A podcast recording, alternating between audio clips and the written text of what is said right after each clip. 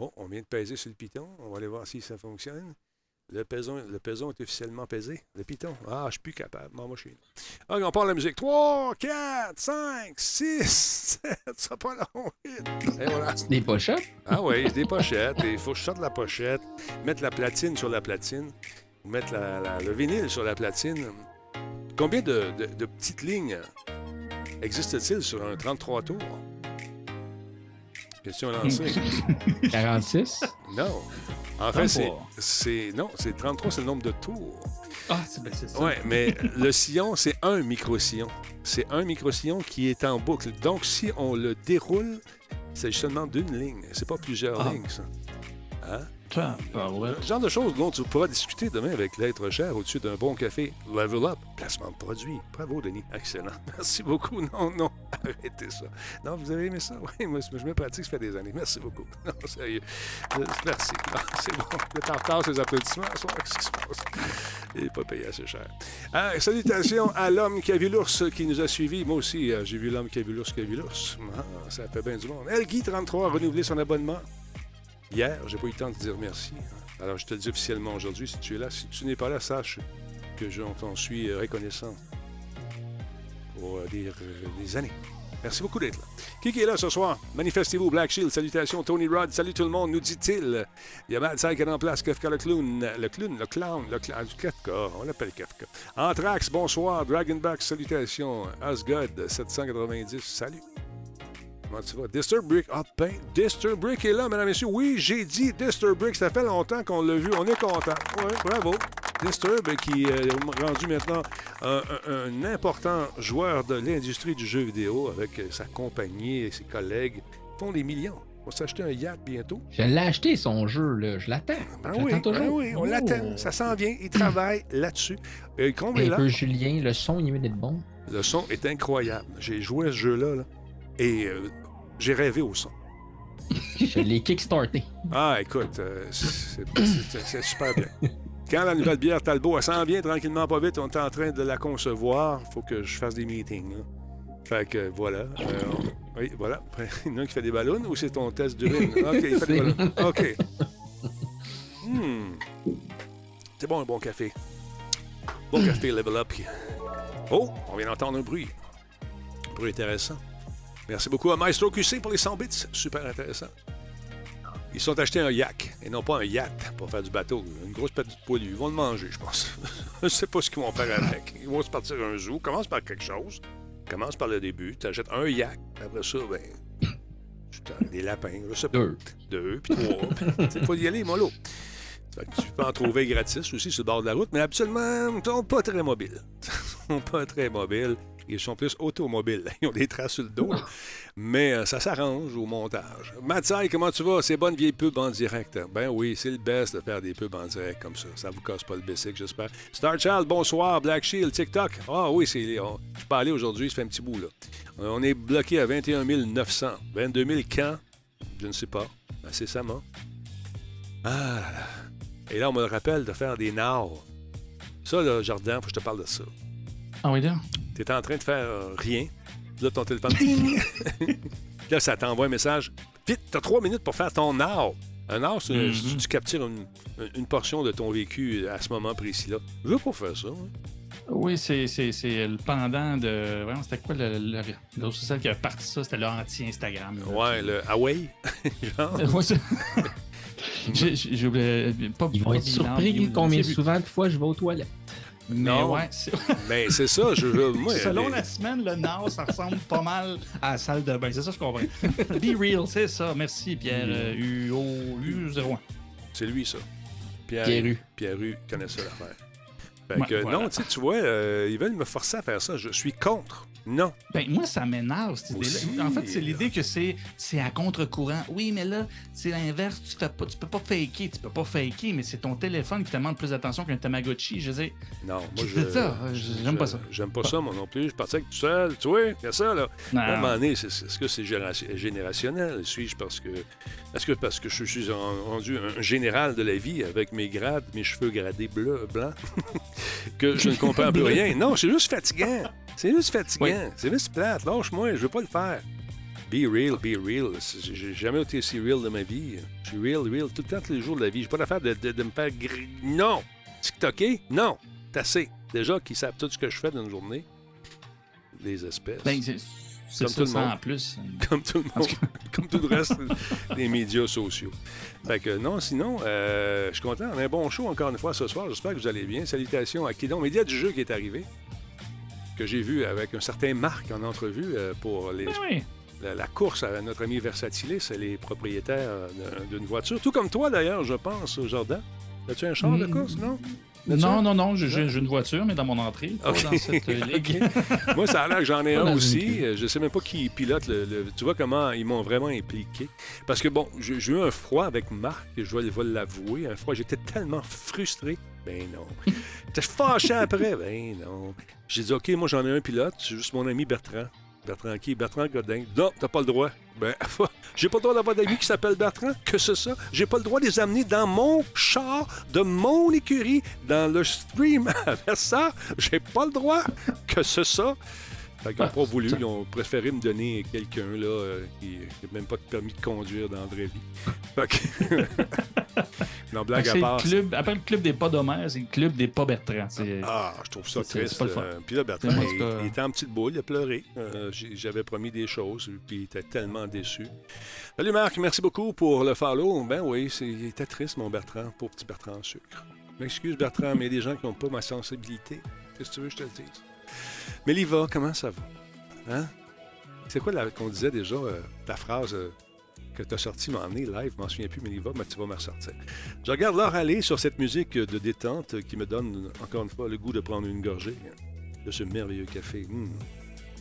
Level up. Mmh, ça sent l'arôme. Un café fraîchement, fraîchement coulé. Ah, que c'est bon. Ah, écoute, Yeah. s'il y a une chose qui donne envie, la quelqu'un qui c'est sape quelqu'un dans qui les te oreilles. sape dans les oreilles. C'est un crème des caisses. Hey Grimson, merci beaucoup pour le réabonnement, mon ami. Euh, et je tiens à citer une personne que j'estime beaucoup, euh, Méliva, euh, dont la phrase fétiche est Nia. je vais trouver ça très drôle. Nia. On l'avait ri beaucoup, mais pas elle. Mais on l'avait ri aussi. On l'avait ri aussi. Donc, euh, sans plus tarder, nous allons débuter les festivités, mesdames, messieurs. Je cherche, j'en avais un Nia, un à quelque part aussi. Je pense j'avais sorti son. Ah, il est ici, mais c'est pas elle, par exemple. On va baisser un peu la fanfare, c'est un peu fort. Alors, c'est. euh, hein? Ah ouais, ah donc. L'as-tu fait? L'as pas fait? Ah ouais donc, t'es supposé dire Nia. Bon, c'était Yeah. c'était un peu plus long que ce qu'elle avait dit. Madame, Messieurs, sans plus tarder, c'est l'heure. Je regarde la grosse horloge sur le mur qu'un jour je vais installer. Et ça me dit qu'il est 20 heures, donc, et plus. Vous allez donc avoir un petit extra à la fin. Oui, c'est comme ça. On donne, on donne, on donne. Et quand on n'a plus, on fait quoi? On donne encore. Voilà. Radio Talbot est rendu possible grâce à ses partenaires d'exception. Intel. Alienware. Solotech. Coveo. Les brasseurs Simple Malte. Les cafés Level Up. Zoom It Skins. Voice Me Up. Et PQM.net. C'est les meilleurs. C'est les meilleurs, PQM.net. Le temps de faire la diffusion, tu connais rien là-dedans. Là. Un propriétaire d'entreprise. Puis là, j'aimerais bien ça diffuser sur Facebook puis toute la kit, mais j'ai un événement spécial. C'est pas pour m'acheter 15 000 de stock. Non, non, non. Tu donnes ton 15 000 à PQM. Puis eux autres, ils vont diffuser ça, mon ami, sans heure et sans problème. Comment ça va, les gars? Je suis content de vous voir. Vous êtes tous là. Regardez ça, ils sont beaux. Regardez ça, un salmigondi de talent, encore une fois. Vous avez attends un peu, euh, reconnu cet homme qui est allé en camping, en glamping, avec, euh, Oui, son- en glamping. avec euh, l'être cher. Parle-moi un peu de ce, ce périple dans ces espèces de bulles dans lesquelles tu dormais. C'était presque spatial et spécial. C'était presque, oui, il y avait un petit feeling, surtout dedans. Tu vraiment Ah un feeling d'être dans une espèce d'abri euh, martien. Euh, non, c'était c'était- c'était super bien, en fait. On a eu du temps froid, ce qu'on pourrait croire ne pas avoir ces temps-ci depuis, depuis qu'on est revenu, il fait 22. Fait Ouais, fou. on a eu le temps frais, puis on aurait découvert c'est quoi se lever la nuit pour mettre du bois dans le, dans le foyer. Mais Mon- excusez, je m'étouffe. non, non, c'est l'émotion. Je sais que tu as passé un- tellement un beau, un beau week-end que tu es vraiment. et- Oui. tu sais, ça, ça, ça- c'est. Écoute, Oh, regarde. Je, je suis ému. Mais, j'ai été ému pour vrai. Je tiens à dire, là, si, vous êtes aussi geek que, que moi, ça fait depuis que mes filles sont très jeunes, euh, on aime les étoiles, l'astronomie et tout ça, mais j'avais jamais pu leur montrer le ciel assez clair pour euh, voir la Voie lactée, parce qu'il faut quand même être assez loin de Montréal pour commencer à la voir. Ouais, sinon, il y a de la pollution Et visuelle. On a eu comme, on a eu comme une heure de pas de nuages dans le ciel et ils l'ont vu. Puis ça, ça a été un super beau moment. Je- Juste pour ça, ça valait la peine. J'étais bien content. C'est là qu'on se rend euh, compte qu'on est gros de même, on est Oh. microscopique par rapport. Parce que la pollution par la lumière, il y en a beaucoup autour de Montréal. Même à Mégantic, j'avais été jadis naguère avec le gros télescope, et on m'expliquait que on voit bien, mais on voyait beaucoup mieux avant que tout- toutes ces lumières de partout viennent polluer, justement, viennent mettre une couche de, de, de- de- de- de- de clarté à travers ces nuages-là qui sont là souvent, puis ça rend difficile la détection de galaxies euh, magnifiques. Mais où tu étais, sans Mm. indiscrétion, c'est dans quel coin, ça? C'est euh, c'est à Trois-Rives. Je connaissais pas ça. Pour vrai, je pensais que c'était une faute de frappe puis que c'était dans le coin de Trois-Rivières. Mais non, non, c'est vraiment plus loin que. ça. En fait, c'est euh, pas loin de Shawinigan. Shawinigan. Fait que, euh, Ah ouais, ouais, ouais. J'en ai passé sur le petit pont, euh, petit pont tout rouge. Puis, ben, c'est ça, on roule un certain temps dans le bois. Ça aussi, c'est impressionnant. Fallait vraiment avoir un, un camion. Je suis content d'avoir. Je sais, je sais, je suis de, de ces méchants propriétaires de VUS. Ouais, Donc, mais- sur ces terrains de- escarpés. mais Euh, je te jure que ton petit char électrique, euh, il, pleure. C'était c'était quelque chose. Mais une fois rendu, pour rester super le fun, l'accueil était, euh, était génial. On a bien euh, un beau petit deux jours improvisé. Dans tes bulles qui semblaient en matière plastifiée ou euh, organique, je ne sais pas, est-ce que tu parlais un peu comme ça? Il y avait un petit écho à l'intérieur. Ben, Minou, comment ça va? Check la galaxie, c'est ben, c'est-tu un peu comme ça ou pas du tout? Non, non, c'est Non. bien fait parce que pour garder la chaleur, tu as la bulle, oui, le volet plastique Ouais, ouais, extérieur, ouais. mais à Mhm. l'intérieur, c'est comme tout capitonné. Ça a l'air d'une Oh. espèce de, de- de grosse couverte à l'intérieur. Fait que tu as comme un, un gap de un pied entre cette couverte-là et le mur extérieur ou la bulle extérieure, ce qui fait que ça, ça amortit le son aussi, fait que ça sonne pas cacane ou euh, où il n'y a pas d'hélium non plus, fait qu'on parle pas aigu. Je sais, il y a juste une affaire, par exemple. Il n'y a pas d'hélium, c'est cool. Je vais te dire pourquoi. Euh, mais ce qui est, par contre, si jamais vous allez là-dedans, euh, ce qui est super cute, c'est que tu as un lit, euh, un lit king, nous autres, ce qu'on avait. Il y a un lit king, pas au sol, mais je veux dire au niveau du plancher. Mais les enfants, eux, c'est une espèce de petit îlot en hauteur. Il faut vraiment monter avec une petite échelle et tout. C'est super le fun, mais on a découvert que. On est habitué de vivre dans une maison quand même avec de l'aération qui fait circuler l'air. La chaleur d'un foyer, ça monte en haut. Fait que nous, quand on était bien, c'est ça, nous, quand on était, bien en bas, il était pas très, très bien en haut. Fait que, ouais, ça a été ça aussi une belle petite découverte. C'est, ouais, c'était merveilleux. Une canicule en plein automne. C'était merveilleux. Aïe, aïe, aïe. Et vous, M. Fafouin, est-ce que vous avez des trucs à nous raconter? Est-ce que vous avez déjà euh, été sur le terrain avec euh, votre équipe de football euh, ou vos équipes de football à arbitrer? Est-ce que votre réputation vous précède sur les terrains? Est-ce qu'on vous craint encore cette année? Tout a bien été en fin de semaine passée. J'ai eu plusieurs matchs, puis j'ai bien fait ça. Mais effectivement, avoir des lumières à la belle étoile, excuse-moi, je bandais sur ton sujet, Jordan, mais ayant déjà été euh, membre d'une troupe de scouts, toujours prêt, merci. On était aussi, on est allé à Vendée à l'époque, qui était très au nord, euh, Ah ouais, la passé Vendée. Montebello. Puis euh, justement, là, euh, c'est vrai que les étoiles, euh, à la belle étoile, justement, sont beaucoup plus lumineuses. C'est beaucoup plus beau euh, quand on est loin. Non, le football va bien, ça porte bien, tout le monde se porte bien, sauf tout le monde qui tousse, puis qui ont peut-être la COVID dans ma maison. C'est ça. Ah, les tests de COVID qui traînent Encore? partout. non, c'est- ben oui. Puis, C'est un tousse un peu, c'est comme Tu l'as-tu testé? Ouais, ouais, cette fois, là, il n'y a rien. Il y a encore deux Q-tips dans le nez, lâche-les. Ouais. Mais il, il semble y avoir un mal qui perdure, euh, surtout dans les écoles, une espèce de, de grippe. ben, oui, il y a une affaire qui s'appelle la grippe qui est encore présente. Il y a aussi euh, tous tous les vaccins. Pas- ça, ça protège pas tout ce, qu'on, ce qui court en ce moment. Il y a des affaires comme la grippe, les gastro. Et c'est encore présent, ça. Et euh, ça se peut aussi que votre fille, votre garçon arrive avec ça à la maison. Donc, euh, parents, faites bouillir vos enfants. Alors, voilà. c'est un message d'intérêt public. Parlant de messages d'intérêt public, encore une fois, euh, j'ai parlé de cette fameuse fraude euh, de Netflix qui, ma foi, est brillante. C'est tellement bien fait. C'est beau. C'est, c'est, écoute, tu reçois un message, Puis souvent dans notre vie, il y a peut-être des. Ça va arriver que ta carte de crédit est sur le point de finir. Il faut que tu en commandes une autre ou il te reste quelques semaines seulement. Puis là, par hasard, parce que les autres, ils font du phishing, et toi, tu passes à, à côté de l'hameçon qui te ramasse, puis qui te dit Hey, gars, ta, carte ne marche plus. Là. Si tu veux continuer à regarder Netflix, il faudrait que tu rentres tes coordonnées de ta carte encore parce que là, ça ne fonctionne plus. C'est parfait.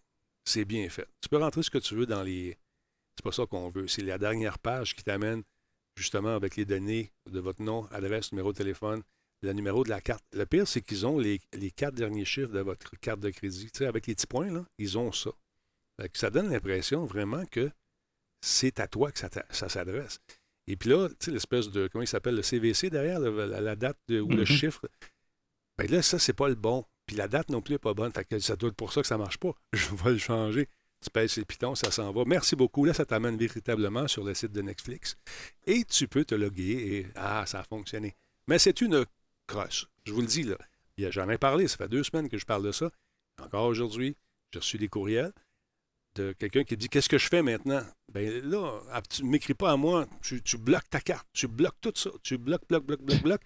Tu appelles ta banque, tu fais annuler ta carte, la compagnie de carte de crédit, tu fais annuler ça. Et ils vont, ça va prendre 5 à 10 jours, ils vont t'envoyer une autre carte. Tu appelles TransUnion, puis tu appelles Equifax et tu dis Je pense m'être fait avoir. Fait tu as une, protection gratuite qui t'est offerte. Ça n'a déjà pas profité. Tu peux euh, donc avoir cette protection-là qui va durer 6 ans. Puis on sait que c'est safe, euh, Equifax et TransUnion, parce qu'ils ne se sont jamais fait hacker. ils se se sont jamais fait hacker. Fait que, au moins, tu as une protection avec des gens qui sont déjà fait avoir, donc ils ont de l'expérience.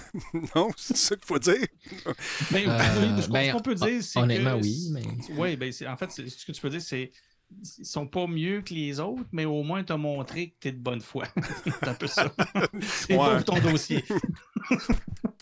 On apprend tous à devenir plus fort quand il arrive quelque chose, mais c'est sûr et certain qu'il n'y a pas de ah, compagnie parfaite, puis il n'y a pas de, protection parfaite, puis ça n'existe pas le risque zéro en informatique. Donc, c'est sûr et certain que même les plus grandes entreprises de ce monde vont finir, ben pas vont finir, mais Ouais, honnêtement, ils vont finir par, là, parce que c'est pas savoir si, ça va arriver, c'est savoir quand ça va arriver, qu'est-ce que, hmm. ou jusqu'où tu vas pouvoir euh, aller. Mais, bon, je sais pas. Ouais, je sais, je suis défaitiste, là, mais j'ai.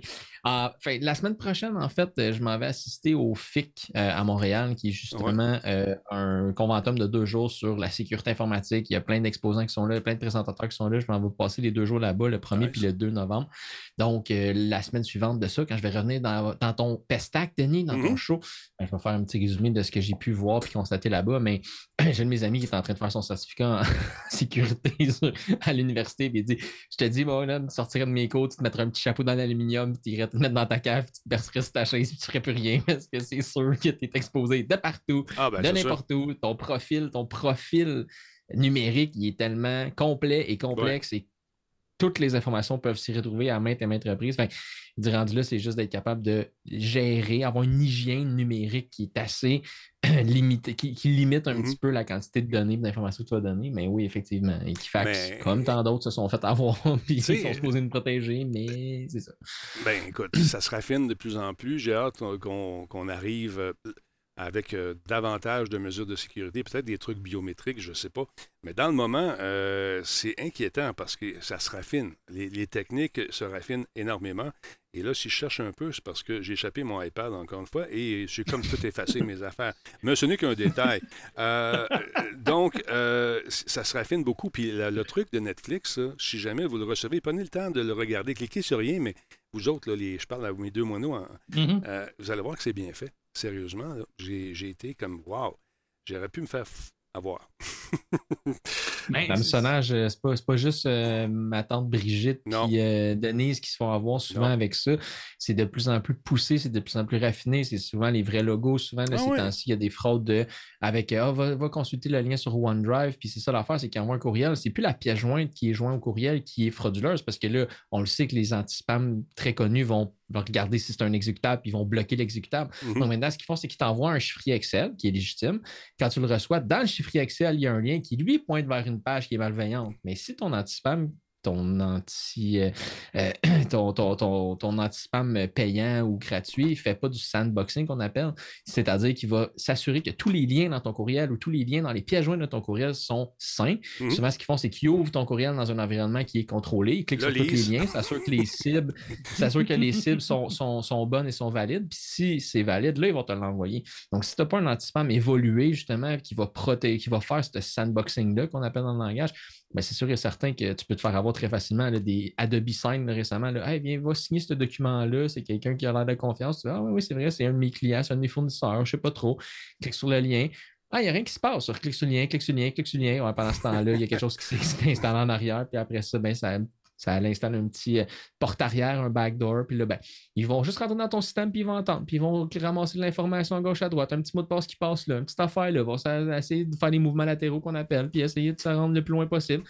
Puis là, ben, des fois, là, il y a des études qui prouvent que les hackers étaient là 200 jours avant l'attaque finale ah, qui vont encrypter tes données dans, des certains, dans certains euh, parcs informatiques.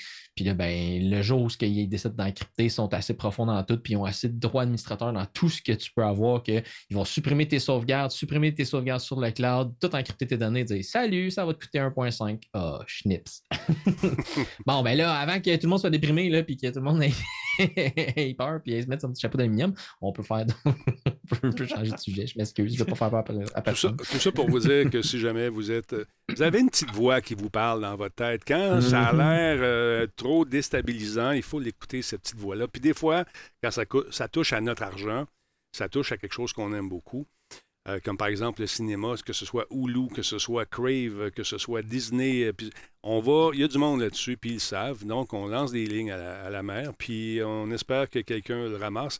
Et ça marche. ça marche. Ben, pour le personnel, la, recommandation qu'on va souvent faire, c'est si, admettons, tu reçois un courriel, Hey, voici votre livraison de UPS, voici ton tracking number, clique sur le lien ben pour voir si ton colis s'en vient. La meilleure chose que tu peux faire, c'est ouvrir une page web, aller sur ups.com, prendre le numéro du numéro de tracking, d'aller chercher tes choses. La même chose est arrivée l'autre fois pour Netflix t'envoie un message texte Hey, ta carte de crédit, hey, plus bonne, tout le kit. OK dépose ton téléphone, va sur netflix.com, connecte-toi avec ton compte, puis rendu dans ton compte à toi sur Netflix, va valider ta carte de crédit et tes informations.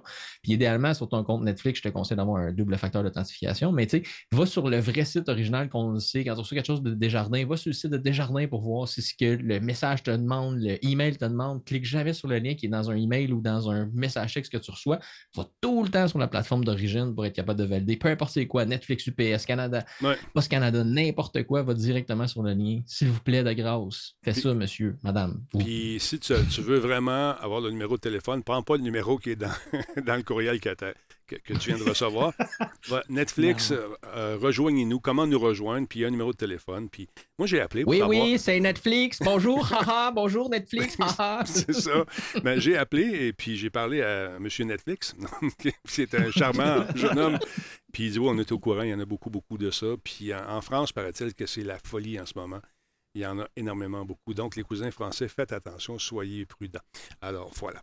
Euh, sinon, euh, j'aimerais bien qu'on jase un petit peu du euh, phénomène de l'autodiagnostic sur les réseaux sociaux. Vous savez, avec tous les virus qui courent, ça et là et par les, que ce soit un beau-frère ou une belle-sœur ou une voisine qui nous dit Ça, là, c'est dangereux, c'est peut-être une pneumonie à pneumocoque accompagnée d'une sinusite. Ah, ça, ça fait mal. Fait qu'il faut éviter ça, mais ça, semble être très, très, très populaire. Les docteurs de l'Internet, euh, Fafouin. Oui, bien, présentement, il y a un phénomène qui, euh, qui, se répand de plus en plus en fait sur les réseaux sociaux, qui est l'autodiagnostic, mais c'est souvent de l'autodiagnostic qui va être fait sur des, euh, des problèmes mentaux, en fait. Ah Ça va souvent être des petites vidéos comiques, genre Hey, lève tes 10 doigts, puis si tu as déjà été nerveux quand tu faisais une présentation orale, baisse un doigt. Si tu as déjà été nerveux quand tu allais en public, baisse un autre doigt, baisse un autre doigt. Puis là, ça dit Hey, si tu as baissé entre 9 et 12 doigts, 12, oui, c'est ça. Ben, euh, ça se peut que tu sois TDAH, ça se peut que tu aies un symptôme de bipolarité, ça se peut que tu aies du stress, ça se peut que tu aies des affaires comme ça. Donc, là, ça a gagné le réseau social, évidemment. TikTok, c'est devenu super populaire. Puis, c'est pas étranger à ce qui se passait avant. À l'époque, sur Twitter, c'est déjà arrivé aussi les années au début des années 2010. Les gens, ils faisaient des.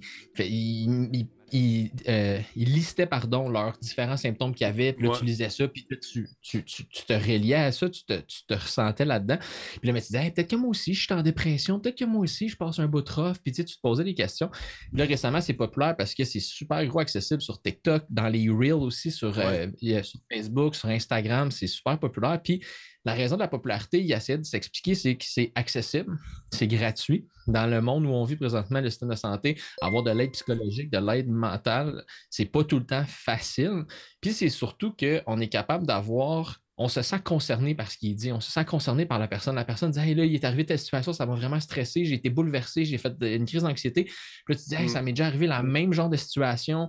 Puis tu te, tu te sens vraiment concerné par ça. Puis ça permet aux gens de mettre une étiquette sur quelque chose qu'on ressent. Donc, de se dire, OK, ben, j'ai des troubles anxieux. OK, mais j'ai des troubles de ci, j'ai de ça, des troubles de personnalité limite. J'ai des ci, j'ai des ça.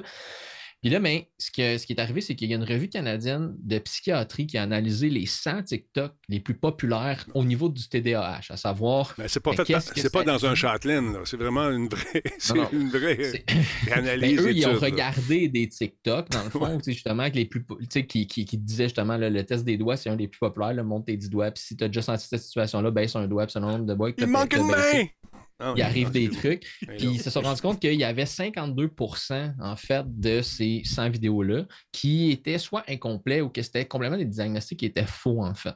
Puis c'est surtout ça qui est dangereux parce que le fait que c'est incomplet, puis que c'est très général. C'est ça qui expliquait, c'est que c'est bien trop généralisé parce que c'est sûr que si tu As-tu déjà été stressé face à une présentation orale? Mais tout, le monde est ben, tout le monde ressent un certain stress avant de se présenter sur scène ou avant de se présenter devant plus que trois personnes pour dire quelque chose, pour aller essayer de te faire valider par des gens. Tout le monde a déjà été stressé avant un exposé oral.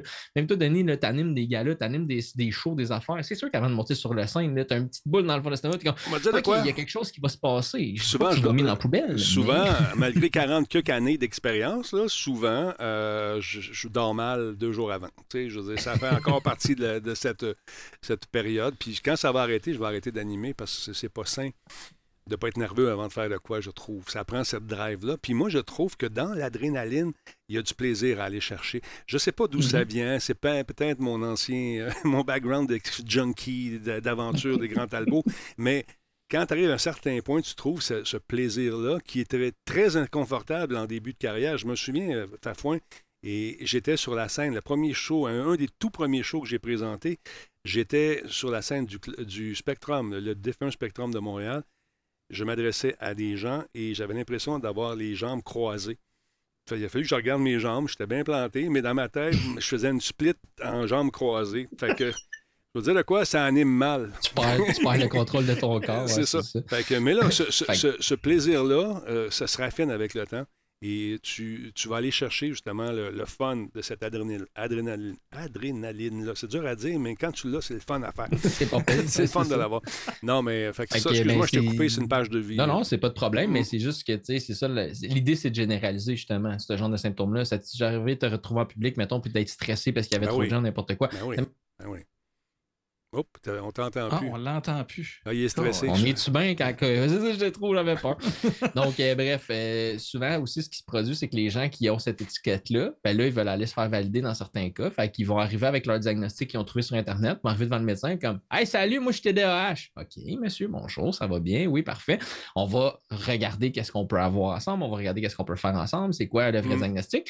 Là, mais souvent, c'est que le médecin va poser le vrai diagnostic. Le bon diagnostic, des fois, c'est quelque chose d'autre. C'est pas de l'anxiété, ça peut être du stress, c'est pas du ci, c'est pas du ça, parce que les méthodes pour agir face à ça vont changer. Mm-hmm. Là, mais les gens, des fois, sont, déçus. Ils sont comme, mais non, c'est pas ça mon diagnostic. Là. Je l'ai vu sur TikTok. Là. Moi, je suis TDAH, moi, madame. Ils l'ont dit sur TikTok. Fait là, les gens, des fois, ils vivent une situation de deuil face à, une, à un à une condition qu'ils n'ont pas nécessairement. Parce que là, vu qu'ils étaient TDAH, ils se sont fait un groupe d'amis en ligne sur des groupes de TDAH, mm-hmm. ils se sont regroupés. Les chambres à écho, c'est comme ça que ça fonctionne. Fait que quand tu commences à chercher TDAH, ben là, tout ton écosystème de réseau social va pointer vers ça.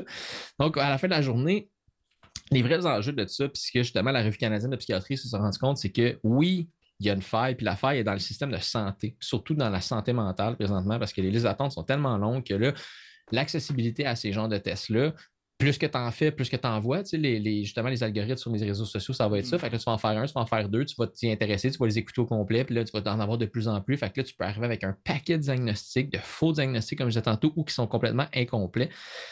Puis là, ben, mon petit message d'intérêt public, c'est qu'il ne faut pas oublier quelque chose que si il y a des ressources qui existent qui sont en parallèle du système de santé principal. Il y a des différents centres d'aide dans différentes régions, des centres de la famille, les centres de la petite enfance, des choses comme ça qui peuvent justement vous aider en tant que, si jamais vous êtes euh, des, des membres de famille, il y a des centres pour les hommes, des centres pour les femmes, puis un paquet de trucs. Donc, on peut aller s'outiller pour faire face à nos symptômes sans avoir l'étiquette de dire ben, je suis TDAH parce que je suis distrait une fois de temps en temps ou je suis paresseux une fois de temps en temps. Mm. C'est pas ça nécessairement. Mm. C'est d'aller trouver l'outil face aux symptômes que nous, on ressent. Puis même si on n'a pas le diagnostic d'un psychiatre officiel, ben, on est capable de s'aider là-dedans sans nécessairement passer par une vidéo, une vidéo sur TikTok. Puis c'est dommage un peu parce que c'est pas toute l'information qui, se retrouve sur les réseaux sociaux qui est erronée, mais c'est parce qu'à un moment donné, il y a une multiplication de ça, ça devient populaire, les gens en écoutent, fait qu'il y a une reproduction qui se passe. Puis là, ben, les gens mainstream qui veulent avoir des likes sur leur TikTok commencent à le faire, puis s'accaparent de quelque chose qu'ils ne maîtrisent pas du tout. La chambre à écho, écho, écho, écho, écho. On l'a vu dans les trois dernières années, ce que ça a donné, cette fameuse chambre à écho avec des gens qui sont du jour au lendemain devenus des spécialistes dans toutes sortes de domaines afférents à la santé. C'est tout ce que je dirais. je n'irai pas plus loin. Il y a deux, en terminant, il y a deux faits qui m'ont vraiment surpris quand j'ai regardé ce reportage-là. Saviez-vous que le mot cyberchondrie existe? Puis la cyberchondrie, c'est le principe de googler ses symptômes aussitôt qu'on en a un. Donc, mm-hmm. tu disais tantôt toute n'importe quelle maladie. Donc, c'est un peu comme euh, être les hypochondriaques, en fait, justement. C'est ceux qui ont peur d'avoir tout. Mais la cyberchondrie, c'est le fait d'aller se valider sur Internet tous nos symptômes. Et ces tests-là, justement, psychiatriques, puis ces problèmes-là, la majorité du temps, ce sont des femmes qui vont le plus souvent s'autodiagnostiquer des trucs parce que on s'est rendu compte que dans le système de santé, avec la santé mentale, souvent leurs symptômes sont soit ignorés ou sont considérés comme des traits de personnalité. Ben je trouvais ça tellement. quand j'ai lu ça, je trouvais ça tellement grave parce que la femme arrive puis Ah, mais là, je suis stressé de le guide. Ouais, c'est correct, que t'es une femme. Fait que c'est comme Oh shit. Ça, ça, ça chez nous, man, tu vas sortir par la fenêtre. Euh, voyons donc. C'est pas moi qui le dis. Là, en passant, si, si, ouais, je comprends. si vous êtes euh, entre les mains d'un psychiatre, d'un psychologue en ce moment, c'est bravo. Si vous avez pris euh, le chemin vers la guérison, c'est ce qu'il faut faire, mais évitez justement d'aller voir les beaux-frères, les matantes ou les gens que vous ne connaissez pas du tout sur Internet qui se font appeler docteur dans leur nick. Euh, dans, leur pseudonyme sur Internet. Pas parce qu'il y a un sarreau que c'est vrai, là. Écoute, c'est en tout cas. Fait que bravo si vous avez pris des. Euh, des euh, comment dire l'autoroute par les cornes et vous avez dit OK, là, ça va pas bien, je vais aller voir des gens qui connaissent ça, des gens qui sont de véritables médecins. Ça va vous aider. Les moyens. exactement. Puis ils ont les moyens de faire ça. Puis ils vont vous donner normalement de l'aide. Fait que allez-y, puis bravo si vous l'avez fait. sinon, il y a un article euh, d'ailleurs qui est paru euh, dans Urbania qui euh, semble pas mal intéressant. Je ne l'ai pas lu. Je ne sais pas si tu l'as lu, toi, je te montre ça tout de suite. c'est. ça parle de ça, ça s'appelle l'autodiagnostic. C'est euh, dans l'édition du 22 octobre, donc jetez un coup d'œil là-dessus. C'est en ligne, je crois, c'est le micro, euh, micro Urbania. Donc jetez un coup d'œil. Ouais, c'est vraiment, c'est vraiment cool comment ils font Urbania, c'est que même sur la plateforme, c'est comme c'est formaté comme si c'était des comme si c'était justement des, euh, des, des, reels sur Instagram, justement. Là, fait des, c'est juste un petit vidéo que tu vois différents intervenants et différentes personnes. Tu vois des, des personnes qui se pas des victimes, mais des, des, patients, si on veut, tu vois, mm. des spécialistes, des docteurs. Mais c'est tout sur ce petit format-là, c'est comme un vidéo après l'autre, des petites vidéos de une ou deux minutes qui passent un après l'autre. Fait que oui, effectivement, c'est super intéressant sur euh, Urbania là, dans mm. l'édition de cette semaine. Donc, euh, mm. jetez un coup d'œil là-dessus. Euh, et puis, si jamais vous cherchez un job, ben c'est l'heure de la capsule, oui, avec nos amis de Coveo. Prenez un crayon, un papier, vous savez, ça existe encore, c'est pour prendre des notes. Sinon, allez faire un tour sur coveo.com si tu cherches un job. Il y en a des bons. Encore une fois, c'est des belles jobs. Là, on s'en va là, on s'en va là, on pèse ici, puis on pèse les pitons. Bye! C'est le moment de la chronique Coveo et cette semaine, j'ai le plaisir de recevoir encore une fois Leslie et nous tentons de combler quel poste cette semaine, Leslie? Oui, euh, donc le rôle qu'on a aujourd'hui, c'est le gestion de produits techniques seniors pour la plateforme de données. En grande ligne, le gestion de produits responsable de gérer, coordonner les priorités et de trancher sur les décisions concernant le ou les produits dans son unité d'affaires. Dans le cadre de ce poste, cette personne s'occupera des priorités concernant notre plateforme de données, qui est une unité d'affaires en R&D. Et en gros, cette plateforme est vraiment la base de nos capacités d'apprentissage automatique, donc le AI, ML, et elle soutient le développement des euh, nouvelles fonctionnalités dans nos secteurs d'affaires. On a deux équipes sur cette unité-là. Donc, la première, c'est l'équipe de fondation euh, qui s'occupe de capturer et entreposer les millions d'événements et signaux venant des interactions des utilisateurs sur les sites de nos clients. Euh, un exemple que je pourrais donner, c'est, mettons, acheter un ordinateur portable sur le site Dell. On a tendance à cliquer sur plusieurs produits, plusieurs pages avant de visiter sur le laptop en question. Et chacun de ces clics-là vont représenter un événement et tous ces événements-là sont capturés pour nous donner une meilleure compréhension de l'utilisateur via des patterns et des comportements. La deuxième équipe, c'est celle qui va s'occuper en fait de cette analyse-là. Donc, elle s'appelle l'ingénierie et analytique de données. Elle s'occupe de analyser toutes les données capturées pour optimiser et valider les données comportementales afin d'amener une valeur ajoutée de Coveo à nos clients. Donc, en, en bref, c'est euh, beaucoup de A-B testing pour valider ces hypothèses. Et le gestionnaire de produits, lui, vraiment, lui ou elle, va vraiment s'occuper, en fait, de euh, gérer toutes les priorités, donc prioriser à travers ces deux équipes-là, mais aussi à travers les besoins et requis de nos euh, secteurs d'affaires. Les candidats intéressés devraient avoir combien d'années d'expérience pour ce poste, Leslie? Euh, je dirais quand même minimum 5 à 8 ans d'années d'expérience. Donc, on recherche quand même quelqu'un qui est un peu senior dans son rôle. Parlons maintenant des outils virtuels que cette personne-là doit posséder justement dans son coffre, euh, dans son bagage d'expérience. Quels sont-ils? Euh, donc, quelqu'un qui va venir de monde de, SaaS, euh, quelqu'un qui a un très bon sens d'affaires, ce serait vraiment très intéressant, qui est capable en fait de linker le besoin d'affaires des clients, que ce soit à l'interne ou à l'externe, aussi avec nos besoins technologiques. un candidat idéal, ça pourrait être un ancien développeur qui a un intérêt pour la gestion de produits. Et la raison, c'est que cette expérience technique pourrait beaucoup faciliter en fait la collaboration avec nos équipes de développeurs et qui va aussi permettre à cette personne-là d'avoir une meilleure compréhension euh, de la faisabilité de notre fonctionnalité et l'impact qu'elle pourrait avoir sur notre feuille de route. Et bien sûr, euh, quelqu'un avec euh, une bonne affinité que aussi pour les données, ça serait vraiment un bon atout. Donc, pour trouver cet emploi, c'est simple. Vous allez faire un tour sur coveo.com. Il y a l'onglet carrière. Vous cliquez sur l'onglet carrière juste ici en haut. Je vous le montre tout de suite carrière et vous allez voir, il y a une pléthore ici de, de, travail, de jobs qui sont offerts à gauche et à droite. Il y en a partout parce que plusieurs. Vous êtes combien de personnes qui travaillent là-bas? Il y a plusieurs personnes. Regardez ça ici, la belle famille. Je pense qu'on est autour de 720 personnes. 721 peut-être, si vous êtes choisi. Coveo.com. Simple et efficace. Facile de même tu y vas, tu postules, puis euh, ce qui est le fun chez Goveo, c'est que si jamais tu fais pas l'affaire pour ce job-là, ben, ton CV, puis tu peux regarder, euh, il y a une section qui s'appelle « Et si jamais on n'a a rien pour toi, mets ton truc là quand même, on va fouiller, puis on va t'aider à trouver un job. » Coveo.com, ils ont des bureaux partout, bien, bien le fun. C'est un beau fleuron québécois, je trouve ça bien intéressant. Euh, d'ailleurs, j'ai parlé de toi à cette compagnie, euh, cher ami euh, Fafouin. Je me suis dit, peut-être que tu aurais peut-être le goût d'aller travailler dans une compagnie comme celle-là. Qui, qui, sait, on verra. je regarde leur, leur, site web fréquemment, les postes qui sont potentiellement ouverts. Là, là c'est pas un désaveu envers la compagnie où je travaille présentement, calmez-vous. c'est juste de voir.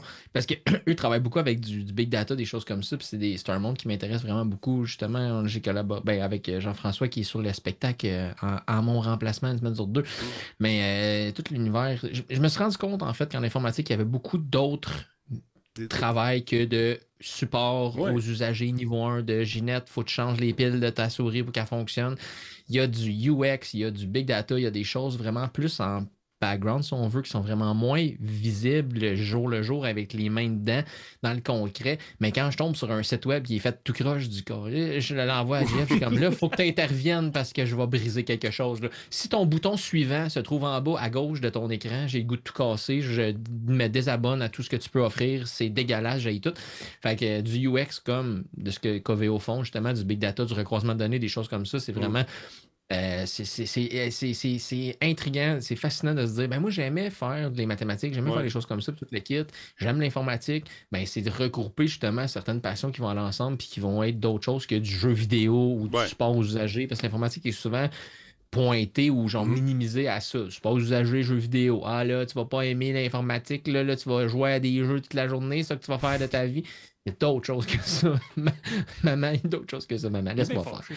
il est fâché, mais tu sais que tu peux avoir, si jamais tu as besoin d'aide, si jamais tu as besoin d'aide, Pascal, sache qu'il y a des gens qui pourraient t'aider là-dessus, qui pourraient t'orienter. Je diagnostiquer tout ça là, sur Internet. non, non, non, on fait pas ça. Combien de doigts? J'aime les jeux vidéo, j'aime Denis Talbot. c'est ça. Aïe, aïe, aïe. Non, tout ça pour vous dire que euh, c'est le fun d'explorer. De, Puis les parents qui sont inquiets parce que TQ ou TQ va aller travailler dans l'industrie du jeu vidéo, calmez-vous le pompon parce que il y a d'excellentes carrières à faire. Là. Il y a de belles carrières à monter tranquillement, pas vite. Tu peux commencer peut-être au bas de l'échelle. J'en ai connu jadis naguère, alors que les Ubisoft venaient de débarquer, des gens qui étaient bêta-testeurs, qui aujourd'hui sont, euh, sont, les big boss de différentes, ou les, les, filles autant que les gars de, différents secteurs de cette grande compagnie. Donc, euh, calmez-vous, il n'y a pas juste ça. Peut-être que votre petit gars, votre petite fille va, faire, euh, va découvrir la patente, la nouvelle patente qui va révolutionner l'industrie dans quelques années. Fait que c'est une belle industrie, c'est le fun. On a besoin beaucoup de gens, autant des gars que des filles. Allez-y, allez là-dedans. Puis des filles, allez-y, parce que avez une belle sensibilité que nous, les gros nonos, on n'a pas. fait que cette belle sensibilité-là. Euh, non, ben c'est vrai. C'est, ils n'ont pas la même façon de voir les jeux, puis je trouve ça intéressant. Puis j'ai joué à des jeux qui ont été faits par des équipes mhm. féminines. Puis on, on sent cette subtilité-là. Puis j'aime, ça, moi, en tant que, que gamer. Ça, c'est une petite page de vie. Mon, Arrêtez de dire que c'est juste dans les effets de beauté de soute là, que ça touche. là, Mais ça, as-tu remarqué qu'il y en a de moins en moins? Ça dépend de quel type de jeu. Là. Mais euh, c'est des, ben des, gens normaux, des gens euh, qui sont euh, qui représentent notre société, des gens qui. Il y en a encore là, qui ont des. Bon. Mais ça, à un moment donné, ces gens-là vont évoluer, puis ils vont faire, se faire remplacer par peut-être une autre optique. Parce que j'ai déjà assisté à des meetings il n'y a pas si longtemps que ça euh, I need some tits. Non, non, tu comprends pas, c'est pas le même, ça marche. On n'est plus en 2017, là. C'est comme un réveil, en tout cas. Des bons commentaires de mon oncle dans le monde de, dans lequel je gravite du sport, souvent, mais les, les, les, athlètes, les bons athlètes, souvent, sont très beaux. Puis là, mais t'as comme des filles sur les Twitter parce que c'est le fil de, de nouvelles que j'écoute que là, la fille est comme Ah, j'aime tellement Joe Burrow. Puis là, les oncles qui viennent dire Ah, tu l'aimes juste parce qu'il est cute, tu l'aimes juste parce qu'il est beau, ah, tu l'aimes juste parce qu'il est jeune. C'est juste que ben, ça se peut qu'elle aime aussi le sport. puis qu'elle va être capable d'apprécier ses talents athlétiques, pas juste sa face, monsieur. L'épée. Pas long, excusez.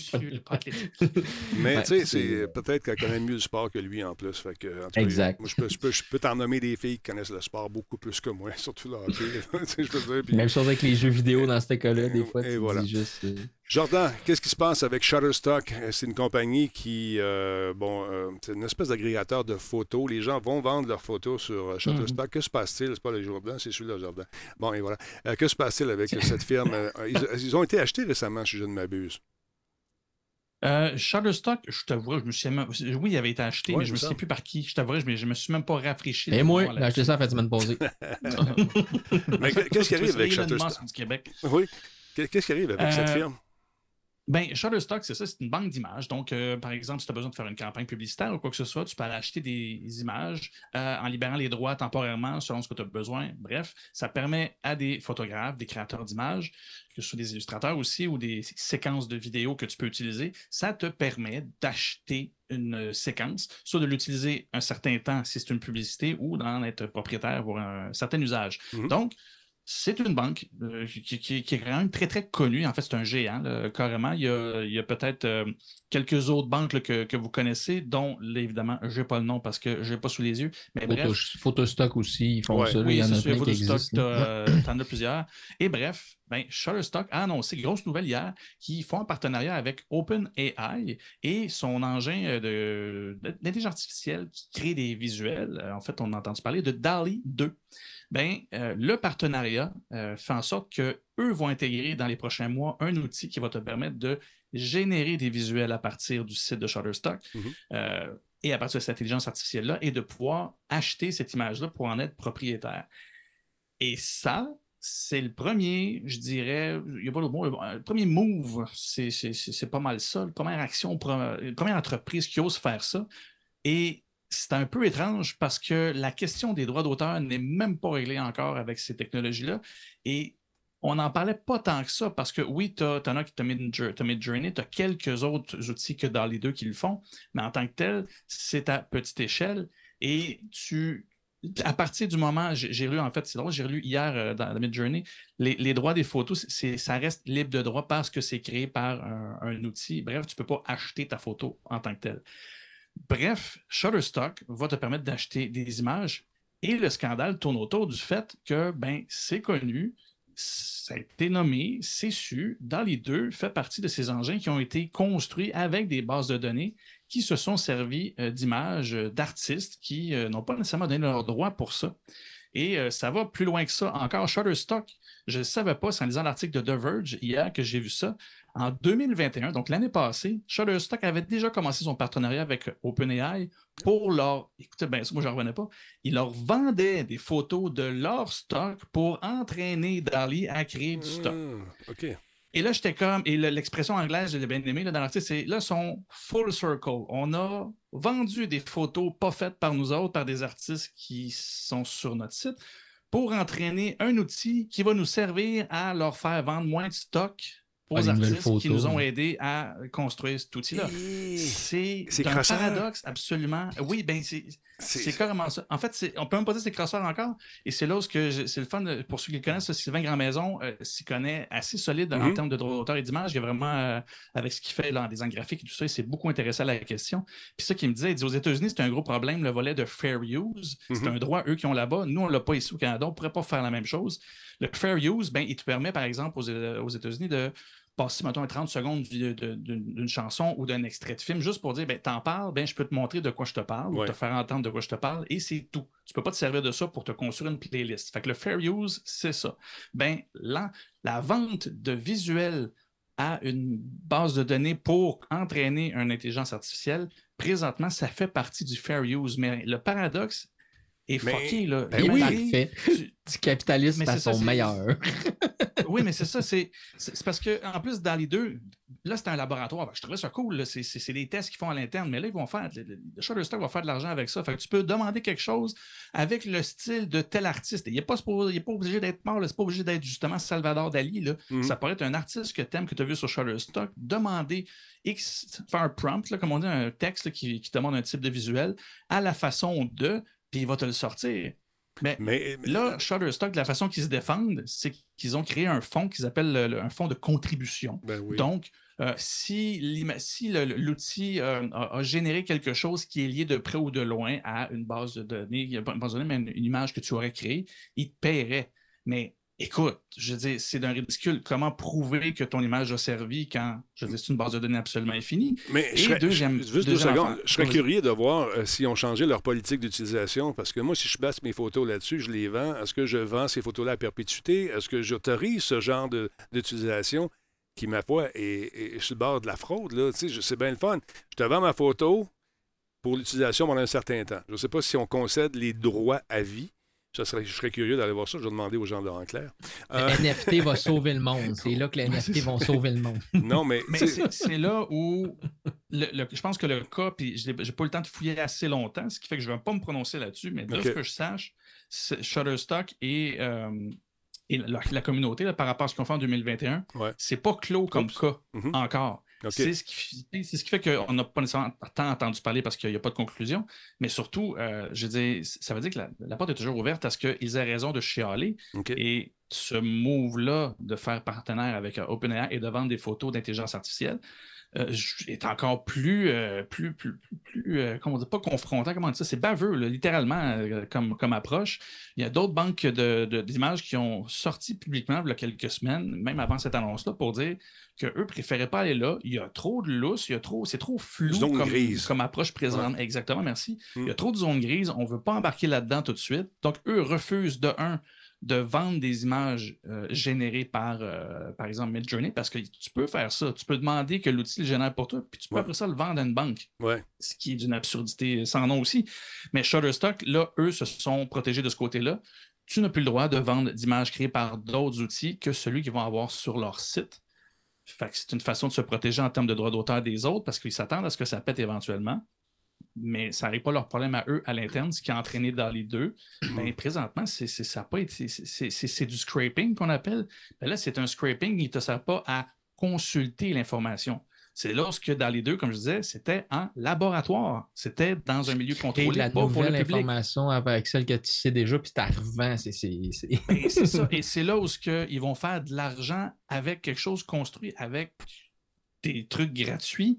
C'est, Ben, et ça, là, depuis le début que les dessins, depuis que le début que les dessins euh, AI existent, tu sais, euh, je regardais justement euh, Disturbed, il y a un compte euh, Instagram, puis il en, il en, il en met une fois de, de- de façon périodique dessus, tu sais, puis il fait des recherches des fois que je trouve super intéressantes, puis à chaque fois, tu vois que l'intelligence artificielle, ce qu'elle a fait, c'est qu'elle a scanné l'Internet, elle a trouvé des photos de quelque chose, elle s'est appropriée, mettons, Yoda, puis là, tu lui demandes de me dessiner un Yoda euh, d'une certaine façon, mettons, puis là, ben, elle va reprendre ce qu'elle a connu de euh, Yoda, puis de, mettons, euh, Steampunk, là, puis elle va essayer de matcher des choses ensemble, puis elle va essayer de te le sortir. Mais ça reste que si tu vas faire, si tu demandes à l'intelligence artificielle de te créer quelque chose, comme tu disais, à la manière de, mais là, c'est comme le, le concept de Hey, je peux-tu copier ton devoir? Ouais, mais modifie un petit peu pour que ça paraisse trop. Là, c'est à, son, à son paroxysme, c'est, la pointe, là, parce que c'est à la manière de, au style Ouais. de quelque chose que tu n'as pas créé du tout, mais c'est une nouvelle création en tant que telle. Donc là, vu que c'est une nouvelle création, où est-ce que le droit d'auteur commence puis finit rendu là? Tu sais, fait que là, c'est.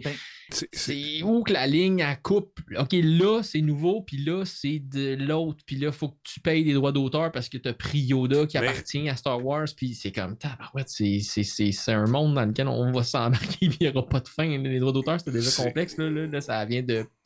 C'est une zone Ouais. grise encore. C'est le Far West en ce moment. On, on essaie des affaires. Mais tu sais, il y, a- un parallèle qui a été fait par God Like Trash que je trouve cool. Il dit Ça me fait penser au scandale des droits d'auteur avec Spotify. Est-ce qu'on va faire un peu la même chose, offrir quelques sous euh, au nombre d'impressions? Je pense que c'est un modèle d'affaires qui est en, en développement où ils sont en train de penser à quelque chose, mais il n'est pas clair encore. Qu'est-ce que tu allais dire? Je, euh, Mais je dirais que c'est pire. Mm. C- C'est pire parce que c'est comme si Spotify, ce qu'il faisait, c'est qu'il s'était nourri de toute la musique qui existe, qui créait des Voilà. playlists d'artistes que tu connais pas, qui s'appellent Blue Blue Blue Blue parce que c'est l'ordinateur qui a créé le nom de l'artiste. Puis le titre de la tune, c'est Bli Bli Bli Bli. Puis c'est ça. Puis après ça, ben, tu dis, hey, c'est ma tune. Ah non, pas tout à fait pareil. Ont Il s'est juste nourri d'une quantité de choses, puis ça a donné quelque chose qui ressemble à ce que tu fais. Spotify, il est cheap. On peut dire ça. C'est vrai. Il est cheap. Il donne des C'est scènes, vrai. c'est c'est des parts de scène, des morceaux de scène, mais à la limite, l'artiste est quand même mis de l'avant si tu l'appelles, puis tu veux le booker pour un spectacle, Ouais. il existe, puis tu peux le payer. Mhm. Là, c'est quelque chose que tu crées, puis que tu ne Mhm. toucheras pas une scène. Ils disent que oui, mais encore une fois, ça va être un cafarnaum épouvantable. Ouais. C'est, non, c'est, vraiment weird. Puis c'est là où c'est quelque chose que j'ai pas vu venir. Mhm. Parce que ce que je trouvais intéressant de, de ces outils-là, puis il y a beaucoup de monde qui s'intéresse, qui pas qui s'intéresse, mais qui, qui s'entendent là-dessus, euh, du point de vue, euh, par exemple, euh, conceptualiser quelque chose. Tu veux faire un concept, là, où on le voit là, quand on veut écrire des jeux, avant de créer vraiment en 3D, tu as des concept art, là, qui appellent les, les- les- des œuvres qui vont donner le mood et tout ça, mais c'est des outils qui te permettent de passer du brainstorming à avoir quelque chose visuellement qui te permet de diriger tes premières esquisses. Ça sert d'inspiration, puis Ouais. ça, c'est correct. Puis, parce qu'en bout de ligne, il y a un autre artiste qui va se servir d'inspiration. Parce que s'inspirer, c'est la base. Dire, Même quand, quand- là, j'ai moins dessiné ces temps-ci, il faut que je m'y remette. Mais Mhm. tu pars de quelque chose qui existe, tu peux soit le refaire à ta façon. Et les artistes qui gagnent leur vie comme ça, ils s'en cachent pas. Souvent, tu peux voir les vidéos YouTube qu'ils font. Et tu vois des choses, des images qui les inspirent beaucoup. Ils vont, ils vont créer une moto qui ressemble à une Harley, mais ils vont pas faire la Harley pareil, pareil. Puis même s'ils la font, c'est techniquement impressionnant ce qu'ils ont fait. Fait qu'ils peuvent pas la revendre comme quoi que c'est une Harley, mais c'est ma technique de dessin qui s'était inspirée d'une. Harley pour le dessiner. C'est correct, Là- ça, l'inspiration. Je veux dire, C'est ça. ça qui nourrit, qui vous nourrit, vous, les artistes. Mais, euh, tu sais, non, mais c'est vrai, vous êtes bon. Je regarde toi puis Jean-François, vous, vous dessinez super bien, tu sais. Euh, dans le cadre du Inktober, je trouve ça bien, bien le fun.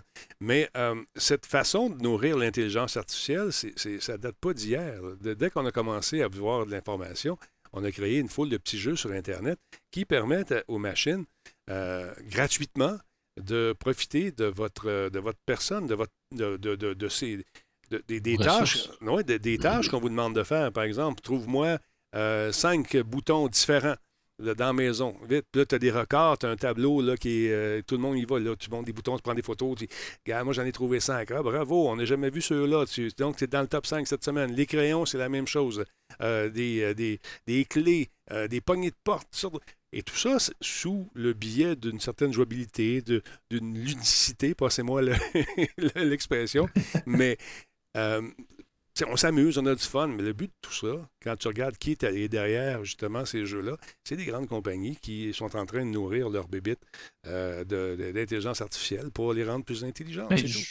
Juste le, le, captcha là, de, de ah, OK, tu as neuf images, l'autobus de pointe, ceux qui ont un autobus dedans, ben ça aussi, c'est connecté direct, ces bases de données de ces recaptcha, fait que c'est Google. Mm-hmm. Fait que non, ça, ça c'est des éléments qui sont connus. Encore là, c'est lorsque c'est obscur, à quoi ça sert par après, c'est trop loin pour qu'on le sache, mais c'est une belle façon de participer à ça sans non plus être payé. Mais il y a. Moi, c'est ça. Là, vraiment, ce qui, ce qui vient de changer, c'est le fait de. C'est comme si ben c'est ça. C'est comme si on, crée quelque chose qui ressemble à ce que tu as fait parce que l'ordi est créé en conséquence de ta création. Mais non, finalement, on, on, dit qu'on va te payer, mais on ne dit pas combien, puis on ne dit pas. C'est croche. Quand est-ce que tu vas savoir? C'est très croche, et c'est trop tôt. C'est beaucoup trop tôt. Ça... Mais. J'en reviens pas que ce soit fait ça. Ça lève le flag, par exemple. Ça, ça, laisse présager ce qui s'en vient. Fait qu'il va falloir qu'on se protège, il va falloir qu'on fasse de quoi, mais quoi exactement? Là, on va avoir point de sortes de modèles d'affaires il doit y avoir des gens qui travaillent là-dessus, qui font de l'overtime en train de se creuser la tête pour essayer de trouver une façon de justifier ça. Puis, bien sûr, d'aller chercher quelques deniers, ceci euh, se hmm. faisant. ouais, ouais. C'est inquiétant. inquiétant. je, déchante un peu parce que le, les projets, je les trouvais beaux dans les deux. C'est intéressant. Encore une fois, c'est dans un contexte de recherche. Mais là, c'est ça. Mais en même temps, c'est plate à dire, là, je fais un procès d'intention, mais ce sera ça pareil. OpenAI, c'est quand même une propriété de Elon Musk et la culture entrepreneuriale d'Elon Musk, c'est un rentre dans le tas, ça a toujours été ça. Mm-hmm. Il y a des fois que ça a servi pour faire du SpaceX qui nous permet d'aller dans l'espace encore, mais il y a d'autres affaires qui n'ont juste pas d'allure, puis, qui, puis, ça, ben, ça en fait partie. Il ne se pose pas plus de questions que ça. Pas plus que l'air de s'en poser, par exemple, pour la conduite automobile autonome de ces voitures qui commencent à il commence un petit peu trop à insister que c'est bien bon et qu'il faudrait qu'il se calme un petit peu. Fait que c'est un peu la même chose. OpenAI est en train d'arriver et de dire non, non, c'est pas grave, gars, ça marche, yé, yé, yé. attends, là, je un peu comme avec les Tesla autonomes, il y a un mur qui s'en vient, là, fait quelque chose. Mais j'aime beaucoup la, sagesse des Japonais au chapitre des voitures. Je ne veux pas faire non plus un procès d'intention à M. Musk, mais les Japonais prennent le temps avec les, euh, les voitures. Regarde les voitures électriques. OK.